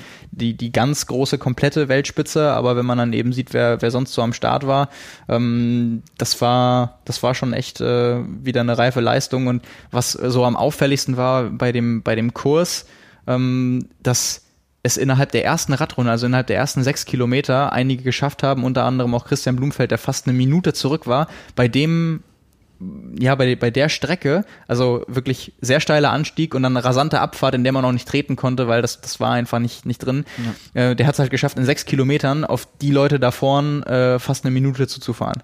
Also der kam dann äh, auf bei Anfang, Anfang Runde zwei vorbei und die Kommentatoren haben sich dann auch gefragt, so, äh, äh stimmt das gerade wirklich? Also das war, das ist dann äh, echt schon eindrucksvoll, wie viel, die, also wie, wie abhängig das auch von der Strecke ist. Weil wenn du so einen Kurs hast, dann scheiden ja teilweise Leute schon automatisch aus. Also wenn du mhm. da nicht so Radfahren kannst und eben nicht bei der Schwimmgruppe dabei bist am Anfang, dann hast du eben keine Chance mehr aufs Podium zu kommen. Da kannst du machen, was du willst.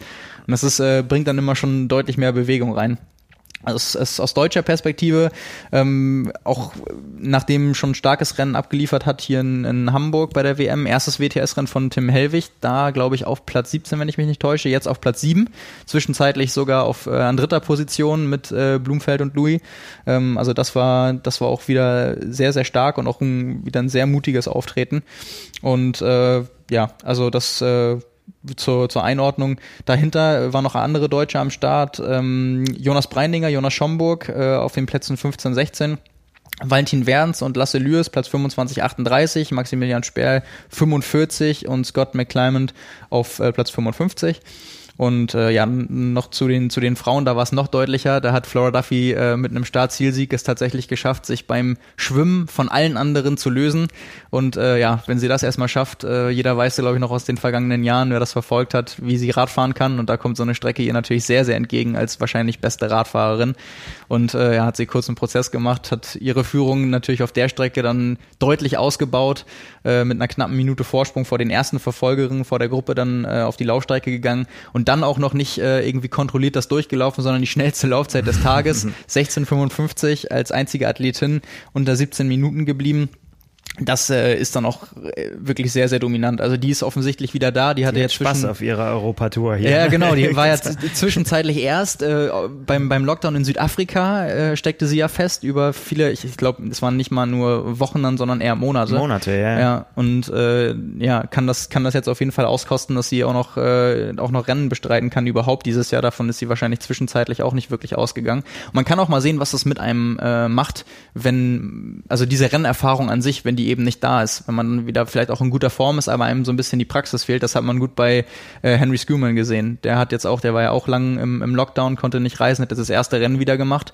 und musste dann auch, äh, war nach dem Schwimmen dann traditionell vorne dabei, musste dann abreißen lassen. Mhm. Und äh, ja, vielleicht ist es auch ein bisschen der Fitness geschuldet, den Trainingsumständen, aber eventuell auch ähm, dass man einfach, ja, die, die Rennhärte und die Routine, weil das ist ja dann irgendwann schon sehr, sehr lang her, ähm, wenn man kein Rennen dieses Jahr gemacht hat, ähm, dass das so ein bisschen fehlt.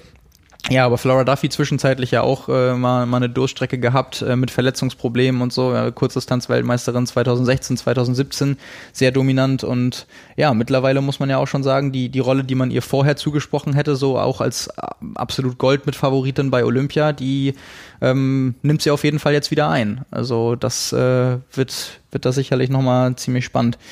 Ähm, hinter ihr auf, auf Platz zwei, kleine Überraschung aus Großbritannien, Beth Potter äh, vor der Italienerin ähm, Verena Steinhauser und äh, beste Deutsche äh, auf Platz 8 ähm, Lisa Tertsch hm. und diesmal nicht die schnellste Laufzeit. Was war da äh, los? Ja, genau. ja, in, in Kalovivari hat sie ja wirklich auch über 10 Kilometer dann äh, den, den anderen, auch die in der Gesamtwertung noch ganz vorn war, Minuten muss man da schon fast sagen, abgenommen. Ähm, und auch jetzt zweitschnellste Laufzeit, äh, 17.03, also ja. 8 Sekunden langsamer als Flora Duffy, äh, was dann trotzdem auch sehr für die, für die Leistung von Flora Duffy spricht. Aber klar, wenn Lisa Tertsch ist, äh, stand Stand jetzt jedenfalls nicht die allerstärkste Radfahrerin und dann äh, kostet so eine Strecke natürlich dann auch vielleicht nochmal ein paar extra Körner. Aber das, das war schon wieder eine Bestätigung davon, dass wenn sie da, das, das schafft, sich beim Schwimmen weiter vorne zu positionieren, in der Gruppe zu bleiben, bei einer Laufentscheidung. Ähm, ja. Also wenn es vielleicht noch um, ich sag jetzt mal, mehr gegangen wäre, dann findet man im, im direkten Vergleich und ums Podium oder um Sieg vielleicht auch nochmal so einen extra Gang am Ende, den man sonst nicht hat, wenn man weiß, es geht jetzt um Platz irgendwie an 13 oder 14. Ja. Ähm, ja, aber auch damit äh, mit Platz 8 äh, Top 10 Platzierung und äh, ja, geht weiterhin in, in die Richtung auf jeden Fall. Schon muss man sagen, dann gemessen an den Vorjahren steil, steil nach oben. Ähm, zweite deutsche Starterin Annika Koch, äh, Platz 26 am Ende. Genau, das waren, waren so die wichtigsten Facts zum Rennen. Ja.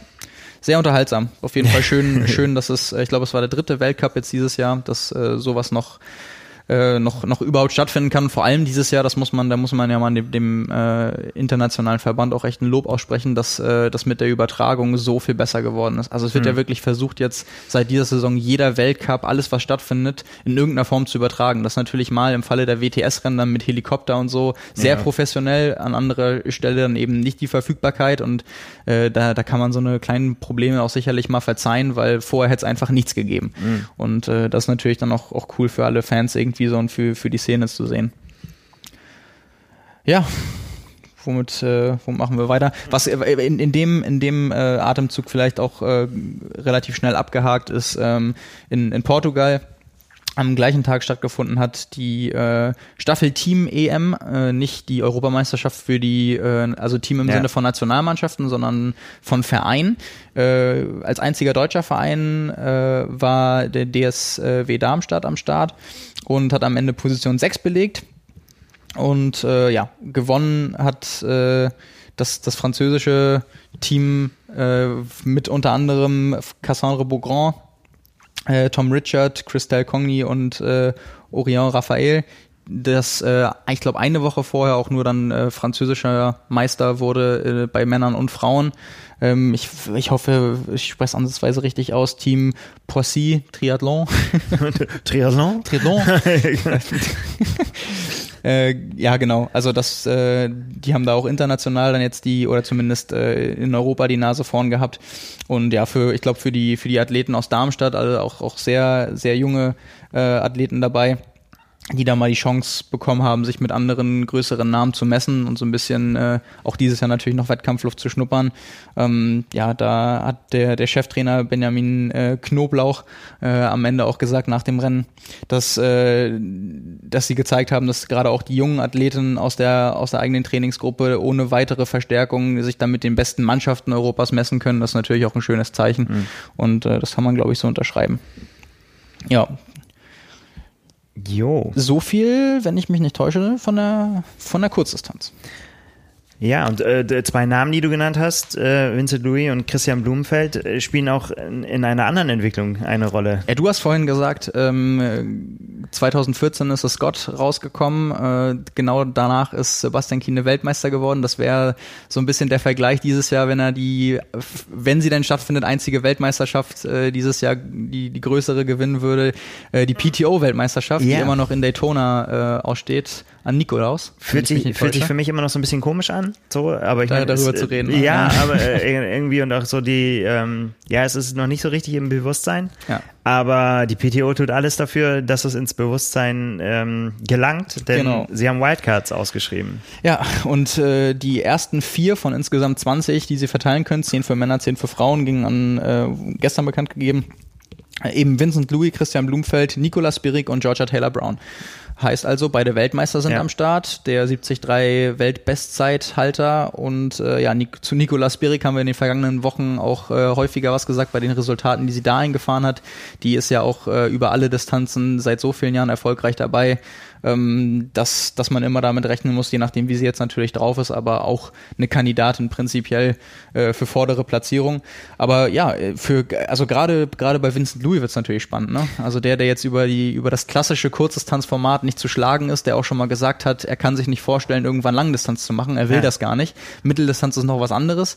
Ja. Ähm, aber dass der sich da ausprobiert, natürlich auch äh, mit dem möglichen Ausblick, da viel Preisgeld abräumen zu können und am Ende des Jahres äh, vielleicht nochmal zu einem Zeitpunkt, wo es in der Olympia-Vorbereitung nicht wehtut, nochmal sowas einzuschieben, weil äh, grundsätzlich beißt sich das ja nicht so großartig ähm, und, und ja, genug Zeit, um danach kurz Pause zu machen, durchzuatmen und neu aufzubauen, ist ja auch. Das wird auf jeden Fall sehr, sehr interessant. Ja, also, total. Also ich meine, dass äh, die Kurzdistanzler das können. Auf der Mitteldistanz gibt es ja genug Beispiele und einen hast du ja vorhin auch noch gerade mit genannt, dem Weltbestzeithalter. Ähm, ja, ob das für alle zutrifft und vor allen Dingen auch, wie sie sich dann eben auch mit so Leuten wie Sebastian Kienle zum Beispiel auch messen dann, ne? Das, Also äh, das, so kommt. das ist natürlich in, in, insofern, wir werden, wenn das Rennen stattfindet, sicherlich einen ausführlicheren Au- Ja, Ausblick ja. und Vorschau machen. Aber ähm, bei Vincent Louis, der schwimmt ja so stark, der ist jetzt am Wochenende auch wieder als Erster aus dem Wasser gekommen.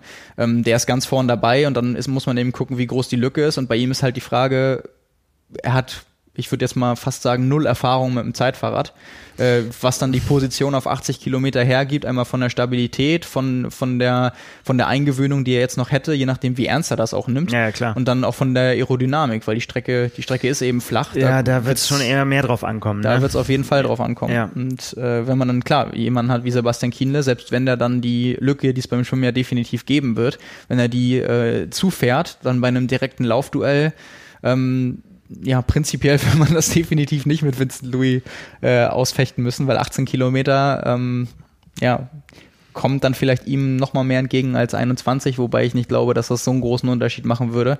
Gehe ich Mhm. eher davon aus, wenn der wirklich will und sich auch vorbereitet, dann noch ein bisschen ausprobiert und auch mit Verpflegung, dass der da schon sehr, sehr weit vorn landen wird. Ja.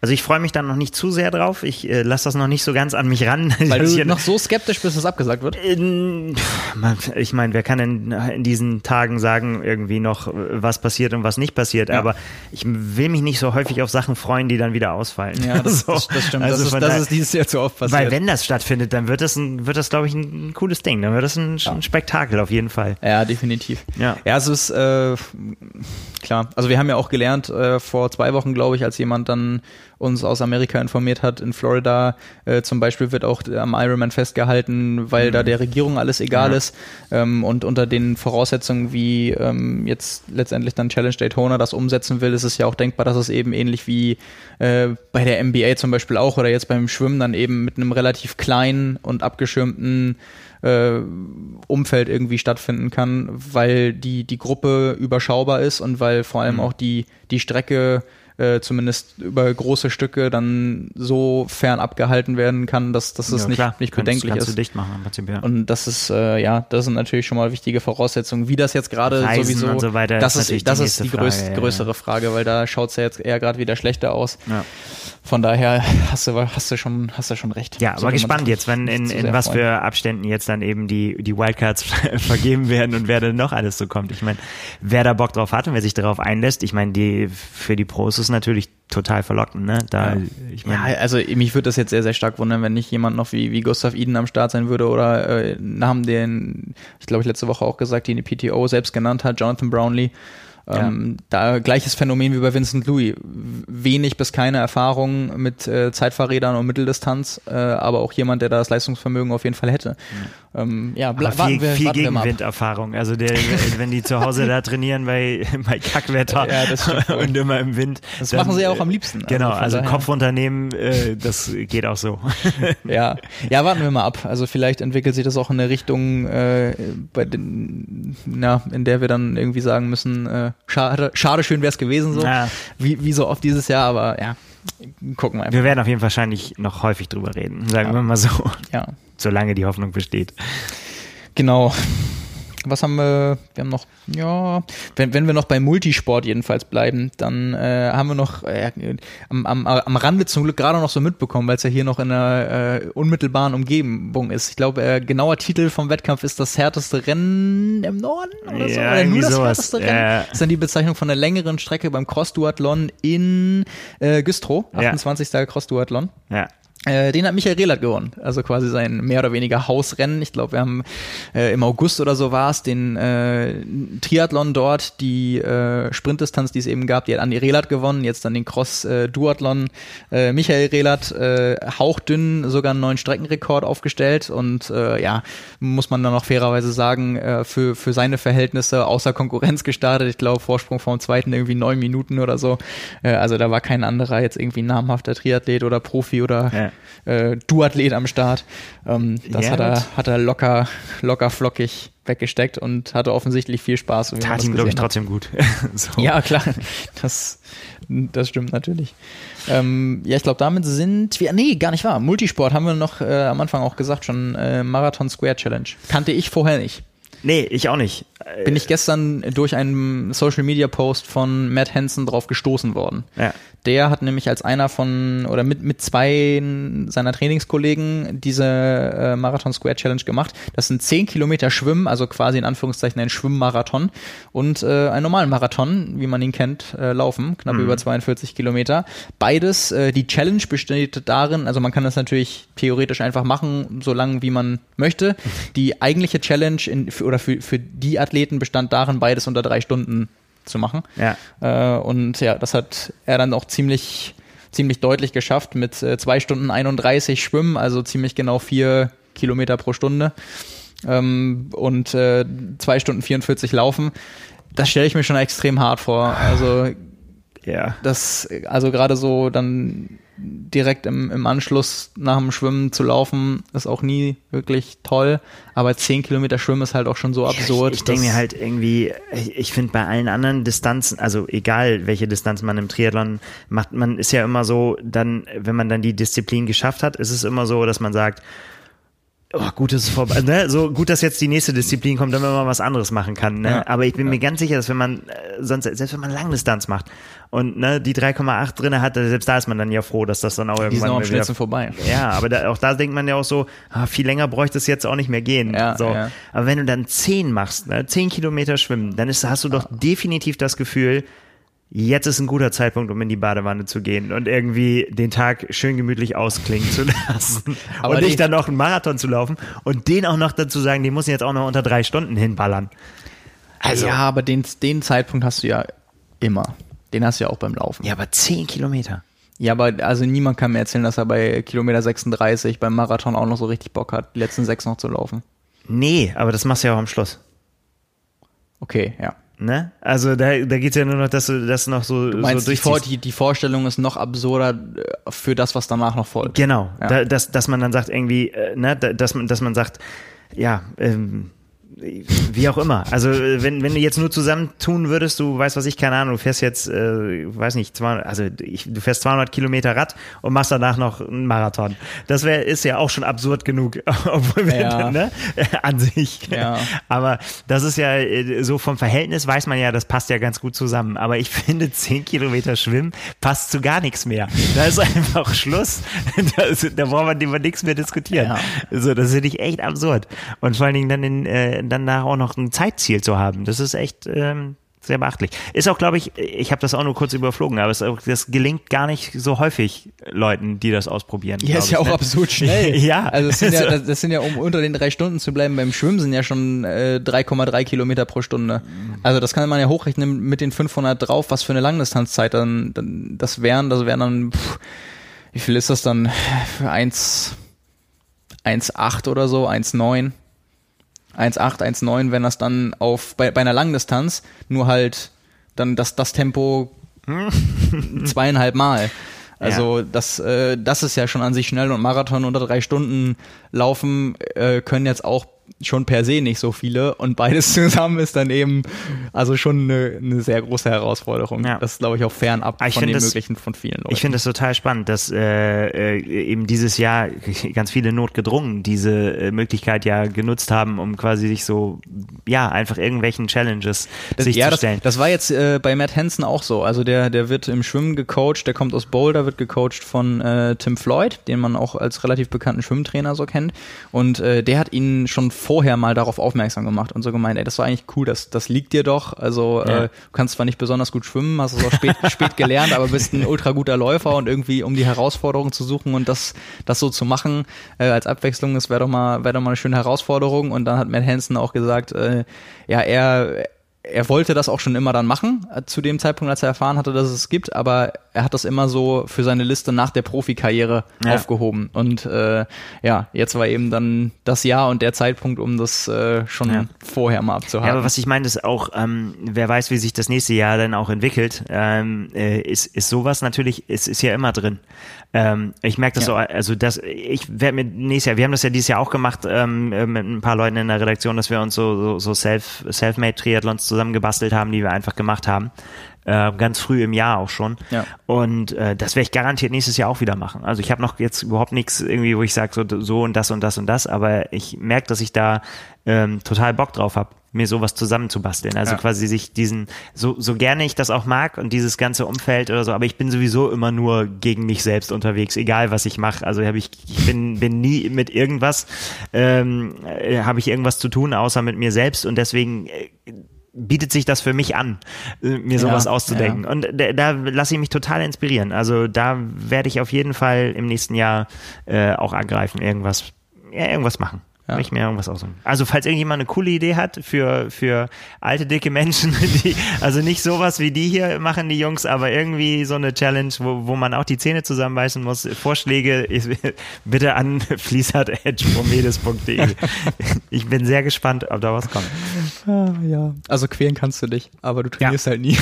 Genau, muss man ja auch nicht. Also, wie Musst, gesagt, musst du nicht. Jetzt red nicht anderen ein, dass die auch nicht trainieren sollen. doch, das wär, nein, das wäre Ab dem 2. November wird trainiert, Power and Pace geht wieder los. Ja. ja genau. Wollte schon gerade sagen, nicht nachmachen. ähm, wir haben noch etwas äh, auf Triathlon-Ebene, was aber kein Wettkampf war, sondern wir haben es letzte Woche angekündigt, nämlich die Spendenlangdistanz von Sebastian Koke. Jo. Der hat äh, das bezeichnet als Frodeno Weltrekord Challenge, Ja. weil der für einen guten Zweck, für ein Hospiz in, ich glaube, es war Bochum. Oder täusche ich mich jetzt? Ich glaube auch. Ja, ich glaube, doch, ja, in Bochum.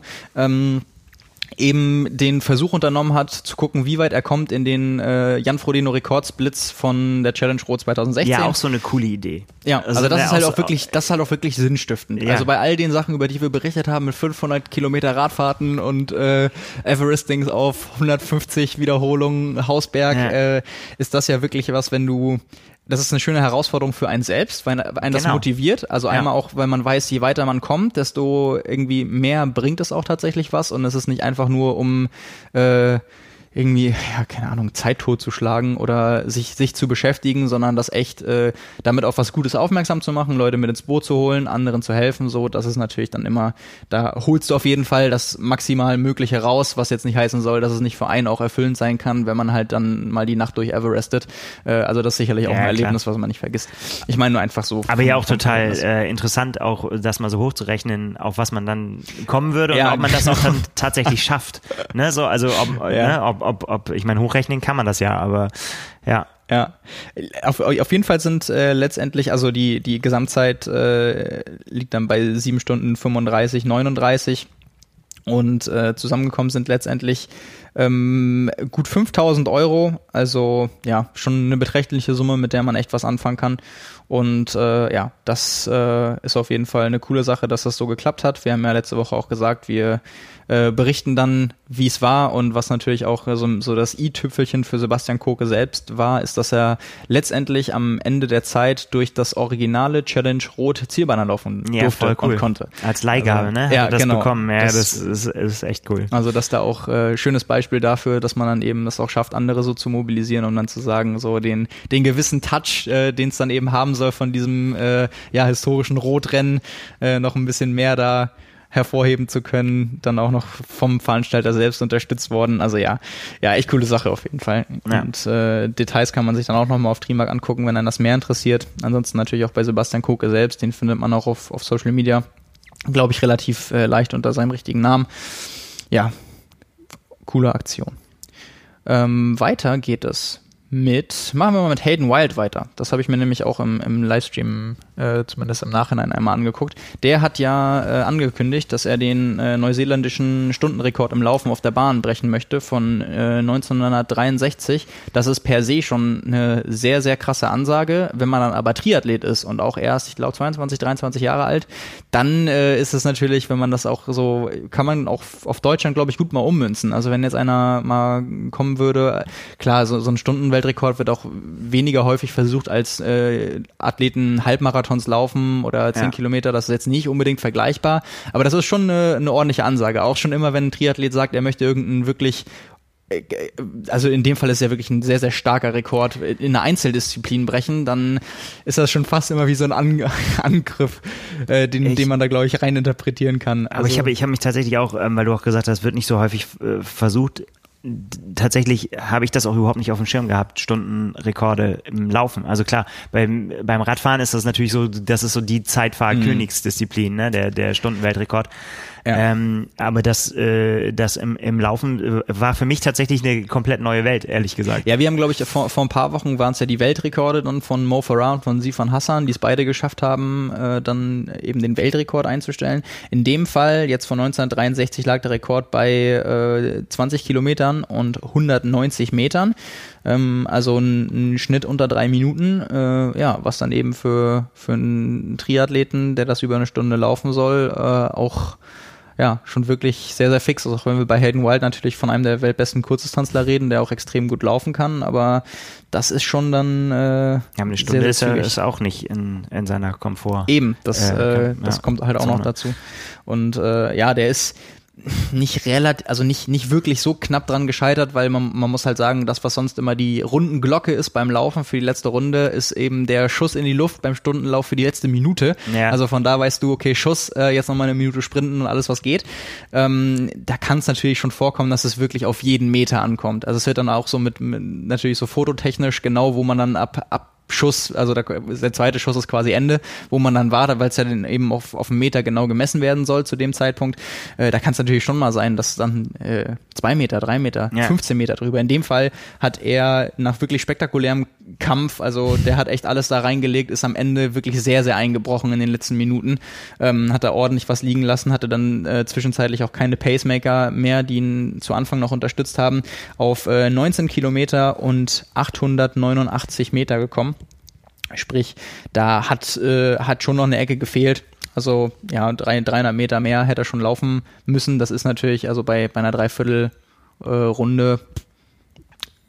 nicht wirklich so knapp gewesen, aber äh, was, was ich so, ich habe danach versucht, mal so in den neuseeländischen Medien zu verfolgen, was da so gesagt wird. Also weil es einfach auch groß angekündigt wurde. Also es gab einen Livestream, es war so äh, viele, viele Kommentare, viel Aufsehen, äh, viele Leute haben das verfolgt und da war es echt so, ich glaube, das ist auch so eine Mentalitäts Frage. Ich könnte mir gut vorstellen, dass in Deutschland die Reaktion gewesen wäre, ja, Versagt. Ey, genau, genau. Wenn, wenn so große Ansage gemacht und dann kläglich gescheitert und hinten raus eingebrochen und da war es wirklich so, äh, da wurde halt echt für, für die kämpferische Leistung und für den Versuch gelobt, hat auch gleich danach gesagt, er würde es gerne nochmal probieren, weil es an dem Tag, das konnte man im Video auch echt sehen, wirklich sehr, sehr windig war. Also es ist nun nicht so, dass es wirklich äh, komplett außerhalb des Machbaren wäre. Mhm. Ähm, aber ja, da, da musste ich dann auch so schmunzeln, weil ich dachte, sonst äh, ist Apropos halt, wird immer machbar, äh, Simon, wo würdest du denn landen, wenn du eine Stunde renten würdest?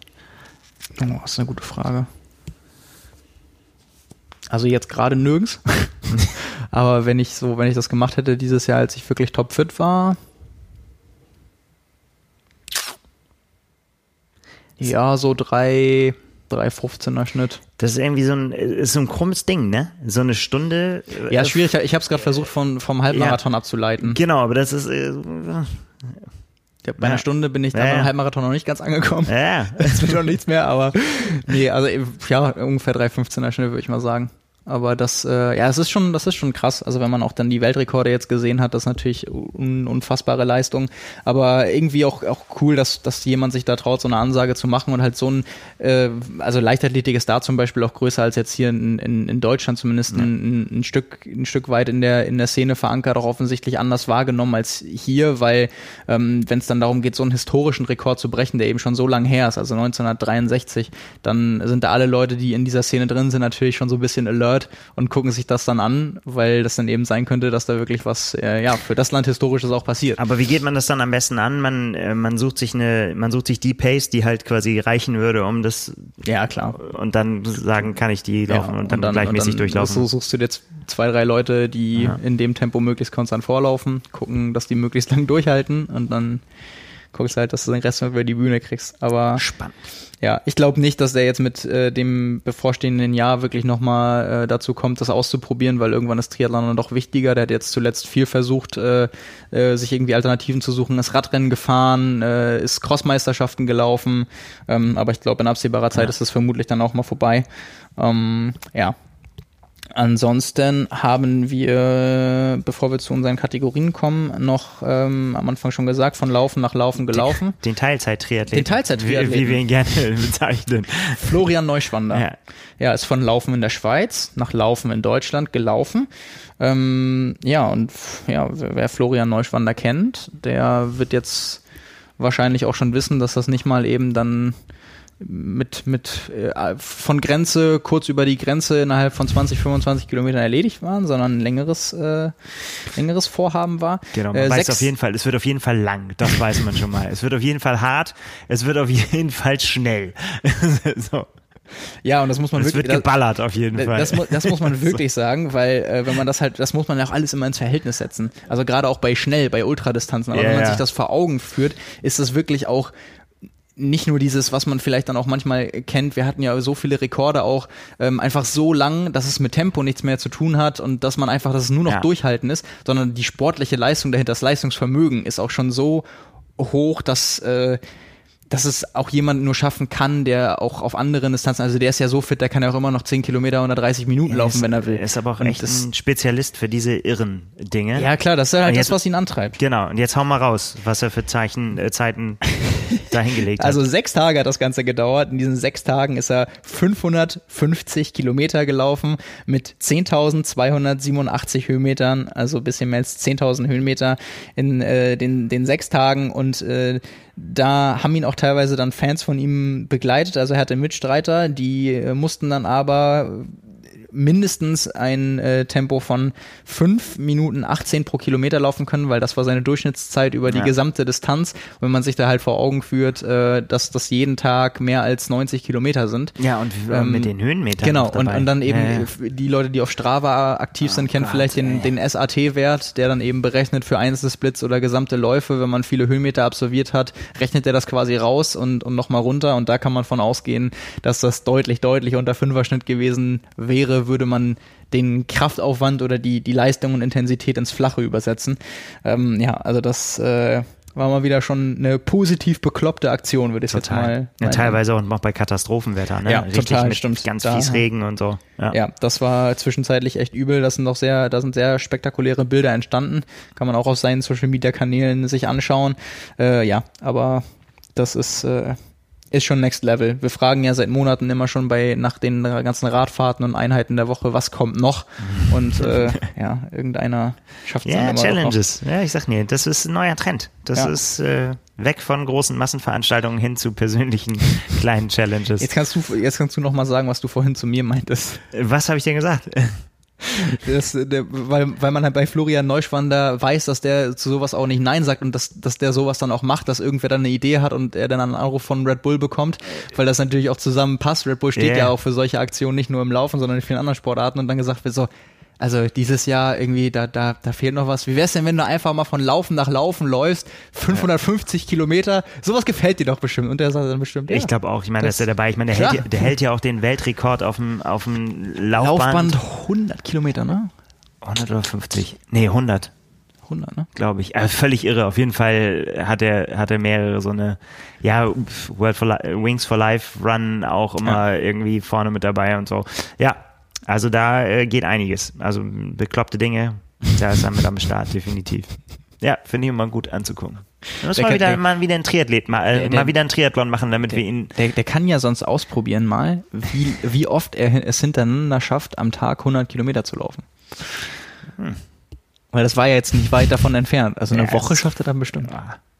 Ich frage mich wirklich, wie der das verkraftet. Es ist so weit, also einmal 100 Kilometer zu laufen, egal ob locker oder ja, schnell, muss man auch in Anführungszeichen setzen, dann finde ich unvorstellbar.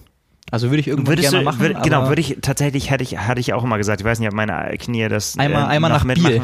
aber 100 Kilometer äh, ist auch, ne, es ist tatsächlich so eine unvorstellbare Distanz, bis man es, glaube ich, irgendwann gemacht hat. Und dann, ähm, Also ich, seit, seitdem äh, Bekannte und Vereinskollegen von mir, die seit äh, ganz vielen Jahren, teilweise Jahrzehnten schon dabei sind und häufiger mal in Bier gelaufen sind und auch gut abgeschnitten haben und mir, seitdem ich angefangen habe mit Laufen, so diesen äh, Floh ins Ohr gesetzt haben. den Flo und so, ja. Genau. Den, den Flow ins Ohr. Äh, in diesem Fall. Ähm, ja, das, da, da war das schon bei mir immer so, ich will das jetzt nicht machen. Ich habe auch, also das treibt mich auch nicht an, aber das ist etwas, das kommt so, das steht auf der Liste drauf und das wird immer äh, von all dem, was man vorher absolvieren kann, weiter nach hinten geschoben. Aber es kommt definitiv nicht runter, weil wenn ich das dann höre, so, so durch die, durch die Nacht durch Ja. und äh, also das ist dann einfach das, was auch dann Ausdauersport letztendlich ausmacht und auch ja irgendwie Langdistanz, so das Auseinandersetzen mit einem selbst, das Bewältigen von Problemen, die Ja. in den Momenten auch erst auftauchen und einfach, also bei sowas muss man ja echt sagen, ein, ein Zehner oder so, da das ist auch irgendwie Schmerzbewältigung und auch hat auch irgendwie, finde ich, immer so was Meditatives. Aber Ja. so ein Hunderter und gerade durch die Nacht laufen, das stelle ich mir jetzt schon fast äh, überspitzt gesagt so als äh, spirituelle Erfahrung vor. Kann ich mir auch vorstellen. Also, Also, wenn du dann da stehst und niemand ja. ist da im Wald bei 75 Kilometern, du kannst nicht mehr, du willst nicht mehr, deine Regenjacke ist irgendwie durch, es schüttet und du siehst dann, also ja, das Ja, aber das ist, das ist ja wie, wie allen mit, mit diesen auch auf dem Rad mit den mit diesen Brevet-Jungs irgendwie so, ne? Die lange Ja. dicke Bäuche, lange Bärte und äh, und die ziehen dich aber sowas von ab irgendwie, wenn über die langen Distanzen. Ja. Die die die die fahren einfach. Die die stellen das nicht in Frage, weißt du? Und, und teilweise dann auch noch richtig schnell. Ähm, also wo man sich auch fragt, wo wo kommt das her? So trainingstechnisch, dass man sich das nicht mehr, weil da ist nichts hochgezüchtet oder irgendwas so, ne? Und irgendwie Ja. super trainingswissenschaftlich, sondern es ist einfach nur treten. Ja. Kurbel umdrehen und so lange bis man da ist. Fasziniert mich auch extrem. Also das ist Finde ich auch, weil, weil ich mir einfach so vorstellen kann, ich weiß nur, wie es mir vor, also die, die Wochen, Monate vor Mexiko, während des Rennens und danach und auch bis heute bei meinen Erinnerungen daran geht, das sind einfach diese Momente, für mich jedenfalls, die lösen am meisten Emotionen aus. So währenddessen und auch immer, wenn du irgendwann später mal daran denken wirst. Und das ist halt da auch definitiv der Fall, weil das ja sowas Großes ist für einen selbst. Und gerade wenn, je, also je größer die Ungewissheit ist vor irgendwas, desto schöner ist ja einmal, einmal die Belohnung und auch einmal die Emotion, die du immer dann damit verbinden wirst. Genau, also diese und vor allen Dingen auch diese Wirkung, ne? Also zu, Ja. zu, zu wissen, also vorher wirklich eine Ungewissheit gehabt zu Ja, haben, genau. kann ich das schaffen? Äh, und dann aber zu sagen, wenn man es wenn man's dann erledigt hat, dass es einem dann auch wirklich die Gewissheit gibt, irgendwie so, äh, wenn ich das kann, kann ich auch das nächste Ziel angehen. Ne? Ja. Ich kann das machen, ich kann das, ich kann das alles immer mehr begreifen, dass es im, eben der Körper nur eine Rolle dabei spielt, sondern dass es halt im Kopf sich abspielt. Und ich glaube, das, das kann, da kann Ja. das ja auch jeder nachvollziehen, weil ich glaube, jeder, der den Sport schon ein bisschen länger macht, kann da irgendwie für sich Momente feststellen, in dem für ein, für ein ganz persönlich, jetzt nicht insgesamt und der, nicht von Weltrekorden Ja. oder sonst irgendwas, sondern für, für einen selbst die Grenzen gesprengt hat. Indem Ja. man sich mit einer Leistung wirklich selbst so überrascht hat und sich dann gefragt hat, wo kommt das her? Das habe ich nicht irgendwie nicht kommen sehen. Und dann, wo einem dann immer mit der Zeit, auch je häufiger man das vielleicht erlebt, einem bewusster wird, ähm, einmal, dass es, dass es das gibt und dass das möglich ist und dass man auch davor weg sollte, sich irgendwie bei manchmal zu sehr bei Trainingseinheiten daran zu orientieren, was dann im Wettkampf wirklich, wirklich klappt. Also natürlich kannst du das messen, natürlich kannst mhm. du auch Leistungsdiagnostik machen und äh, das alles sehr genau vorhersagen und auch pacen, aber es gibt einfach irgendwie mal davon abgesehen, dass du das ja nicht, dass das einmal nicht jeder macht und auch nicht vor jedem Wettkampf, dass es einfach Leistungen gibt, die dich so selbst ähm, überraschen, dass du daraus so einen großen Lerneffekt hast und vielleicht vorher, ähm, vielleicht sorgt das auch dafür, dass du dir das nächste Ziel höher steckt, als es dann möglich ist und dann daran, daran scheiterst, aber vielleicht holt das dann trotzdem das, das Bestmögliche aus dir raus, so. Also ja. da haben wir auch schon mal drüber gesprochen. Besser so als umgekehrt. Besser so als immer zu sagen, ah, ich, ich schaffe das auf jeden Fall und ja, dann, dann limitiert ja, man sich wahrscheinlich. Ja, auf der anderen Seite ist es, ähm, ja, glaube ich, dann auch umso größer ist halt auch die, die Belohnung für einen selber, für Selbstbewusstsein, wenn man, wenn man dann sieht, dass man was schafft. Ich weiß es auch früher aus dem Triathlonverein, ähm, dass wir, da waren auch ein paar Mädels, die immer gesagt, ne, vor ihrer ersten Langdistanz standen und extrem gezweifelt haben an sich, wo, wo ich immer gedacht habe, warum zweifelst du so? Ich sehe, wie du läufst, ich sehe, wie du Rad fährst, ich sehe, wie du schwimmst. Du schaffst das auf jeden Fall. Die das aber selber nicht für möglich gehalten haben. Ne? Die ja gesagt haben so, mhm. ah, ich werde das versuchen, aber ich glaube, ich schaffe das nicht. Ja, das weiß, das weiß doch jeder, der den langen Distanz gemacht hat. Ja, aber, dass, es aber einfach, dass es sich einfach böse erwischen kann. Äh, ja, ganz egal, wie aber, fit du bist. Genau, aber die haben halt, die, die, die haben das die haben das nicht zusammengekriegt. Die hatten das Selbstbewusstsein nicht zu sagen, irgendwie, okay. ich schaff das Ding, ich, ich, ich gehe das an. So mhm. äh, wirklich extrem gezweifelt. Und dann nachher hat es natürlich ohne Probleme geklappt. Und natürlich ging dann die Karriere auch weiter sozusagen, ne? bis hin zu 100 Kilometer Lauf nachher. äh, äh, da weil, schließt sich wieder ein Kreis. Ja, weil die dann, genau, weil die dann irgendwann gemerkt haben, so, oh, es geht ja doch. Ja. So, ne? Ja. ja. Und ähm, Tja. Deswegen, letztendlich weiß man es nur, wenn man es ausprobiert hat. Ne? Auf jeden also Fall. Also eine gesunde Portion Realismus gehört natürlich immer dazu, das muss man an der Stelle ja. auch sagen. Aber ähm, klar, das ist so ein Effekt, wenn man den erstmal erlebt, das ist was ganz Besonderes und dann da erinnert man sich auch immer Genau. Dran. Aber dafür gibt's ja uns, äh, Stichwort 2. 2. November. Ne? Denn das kann man sagen, wer, wer sich sowas, wer so, so ein Projekt angehen will wie Langdistanz und, der, und sagt irgendwie, er trainiert mit Power and Pace mit unseren äh, Plänen, den, ne, und der kommt verletzungsfrei da durch und macht das, was Coach Björn ihm sagt, dann wird er auf jeden Fall das schaffen. So, da, da, da würde ich Ihnen Garantie drauf geben. Ne, das, äh, wenn natürlich alles, ne, gesund und so weiter, ist ja immer die, immer die Frage. Aber allein, ähm, wenn man sich jemanden sucht und der einem sagt, was man tun soll, ne, das kann ja, das ja. weiß ja auch nicht jeder von sich selbst, was muss ich tun und so weiter und wie, wie viel muss Klar. ich trainieren. Aber ja. äh, wenn man, wenn man den hat, wenn man einen guten Plan hat und den verfolgt, dann das ist ja auch sowieso so, so, so ver verblüffend zu sehen, äh, ob es jetzt äh, also über die ganzen Jahre mit den Trainingsplänen auch bei bei uns, dass es teilweise da also dass die die breite Masse dadurch, dass wir ja irgendwie vier fünf verschiedene Sachen anbieten und Leistungsklassen und äh, auch Distanzen, dass da Leute bei sind, die sich die Hawaii-Quali sichern und dann eben andere, die dann natürlich mit einem anderen Plan, aber dann auch einfach ihren ersten Triathlon schaffen. Also ja. so unterschiedlich sind halt die Herausforderungen. Ja, ne? klar. Und natürlich. natürlich. muss man das so auch betrachten. Also wenn ich jetzt davon rede, ist ja der Maßstab nicht irgendwie, äh, man, man soll sofort eine Langdistanz machen, man soll 100 Nein. Kilometer laufen, sondern für, für äh, einige Leute ist dann eben das Finish des ersten Triathlons oder das Unterbieten von einer bestimmten Zeit äh, bei einem bei einem Lauf oder auch bei einem bei einem Schwimmen oder eine neue Leistung beim Radfahren so. Und deswegen meinte ich halt, ja. Realismus gehört dazu, aber der Effekt ist halt für jeden der gleiche. Genau. Und äh, das hängt nur von den, von den äh, ja, persönlichen Zielen ab, ja. wie groß das dann am Ende wird. Ja. So, als äh, Rausschmeißer haben wir noch unsere letzten, in diesem Fall sind es zwei Kategorien, ein Kommentar der Woche und eine Einheit der Woche. Ähm, Kommentar der Woche kommt von Chrissy Wellington. Ja. Äh, war ein Twitter-Kommentar unter einem Ironman-Video. In dem Video, das wurde am Wochenende, glaube ich, veröffentlicht, zum ja, zum, ja, letztendlich zum Hawaii-Wettkampfwochenende, ein Blick in die Historie, die, sag jetzt mal so, äh, Überschrift, die, die krassesten Frauen, die auf Hawaii abgeliefert haben. So. Ja, ich musste das erstmal übersetzen, was fiercest ja, genau. women hieß es, ne? Ja, ja, ja. genau. Und äh, da war dann eben von der ersten Frau, die den Wettkampf überhaupt mal, ich glaube, oh, 1900, ah, weiß ich nicht, 84 oder so, gefinisht hat, ähm, bis hin dann zu all, die den äh, Wettkampf dominiert haben. Paula Newby Fraser achtmal gewonnen und äh, ja, komischerweise kam darin nicht Chrissy Wellington vor als Weltbestzeitinhaberin, 8 Stunden 18 immer noch in Rot und viermalige Hawaii-Siegerin. Und natürlich die, äh, muss man ja ganz klar sagen, die dominanteste ihrer Zeit. Also äh, ja. das kommt ja mit vielen Rennen von Daniela Rief auch gleich, dass das wirklich so außer Konkurrenz ist und auch Daniela Riefs äh, weiß man bis heute nicht, ob es ein Scherz ist oder nicht, äh, dass sie dann eher gucken möchte, dass sie den Männern ganz vorn immer ein Stückchen näher kommt, mhm. ähm, dass das dann eher die, die Frage ist und auch war bei Chrissy Wellington und die kam eben in diesem Video nicht vor, ja. bei den Frauen, die da aufgezählt wurden und da hat sie dann unter dem Video kommentiert und das wurde fast 1500 Mal geliked ähm, dass äh, sie sinngemäß gesagt hat, äh, sie kann's oder sie, sie, sie muss sich eingestehen, obwohl sie niemals für öffentliche Bestätigung oder für den öffentlichen Zuspruch und die Anerkennung den Sport gemacht hat, äh, tut es ihr weh und es ist ein Schlag in den, in den Magen, nicht in dieser Auflistung dabei zu sein.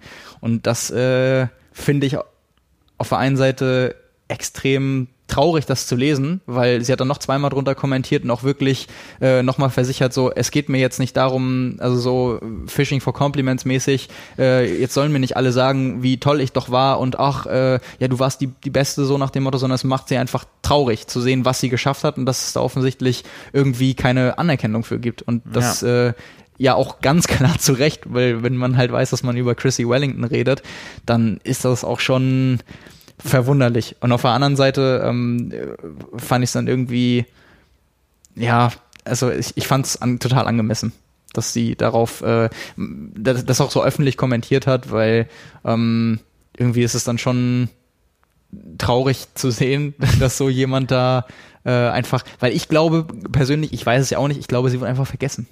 Ich glaube, da ja. wurde das Video zusammengeschnitten und Mike, ja, Mike, Mike Riley, Mike, Mike, Riley hat das ja kommentiert, auch mit ja, seinen teilweise dann Erfahrungen und das äh, und das waren ja, ich weiß, müsste ich jetzt gucken, aber vier, fünf, sechs Frauen oder so waren das. Ja, ja, Und äh, da wurde einfach dann. Äh, ja, aber das kann ja nicht sein.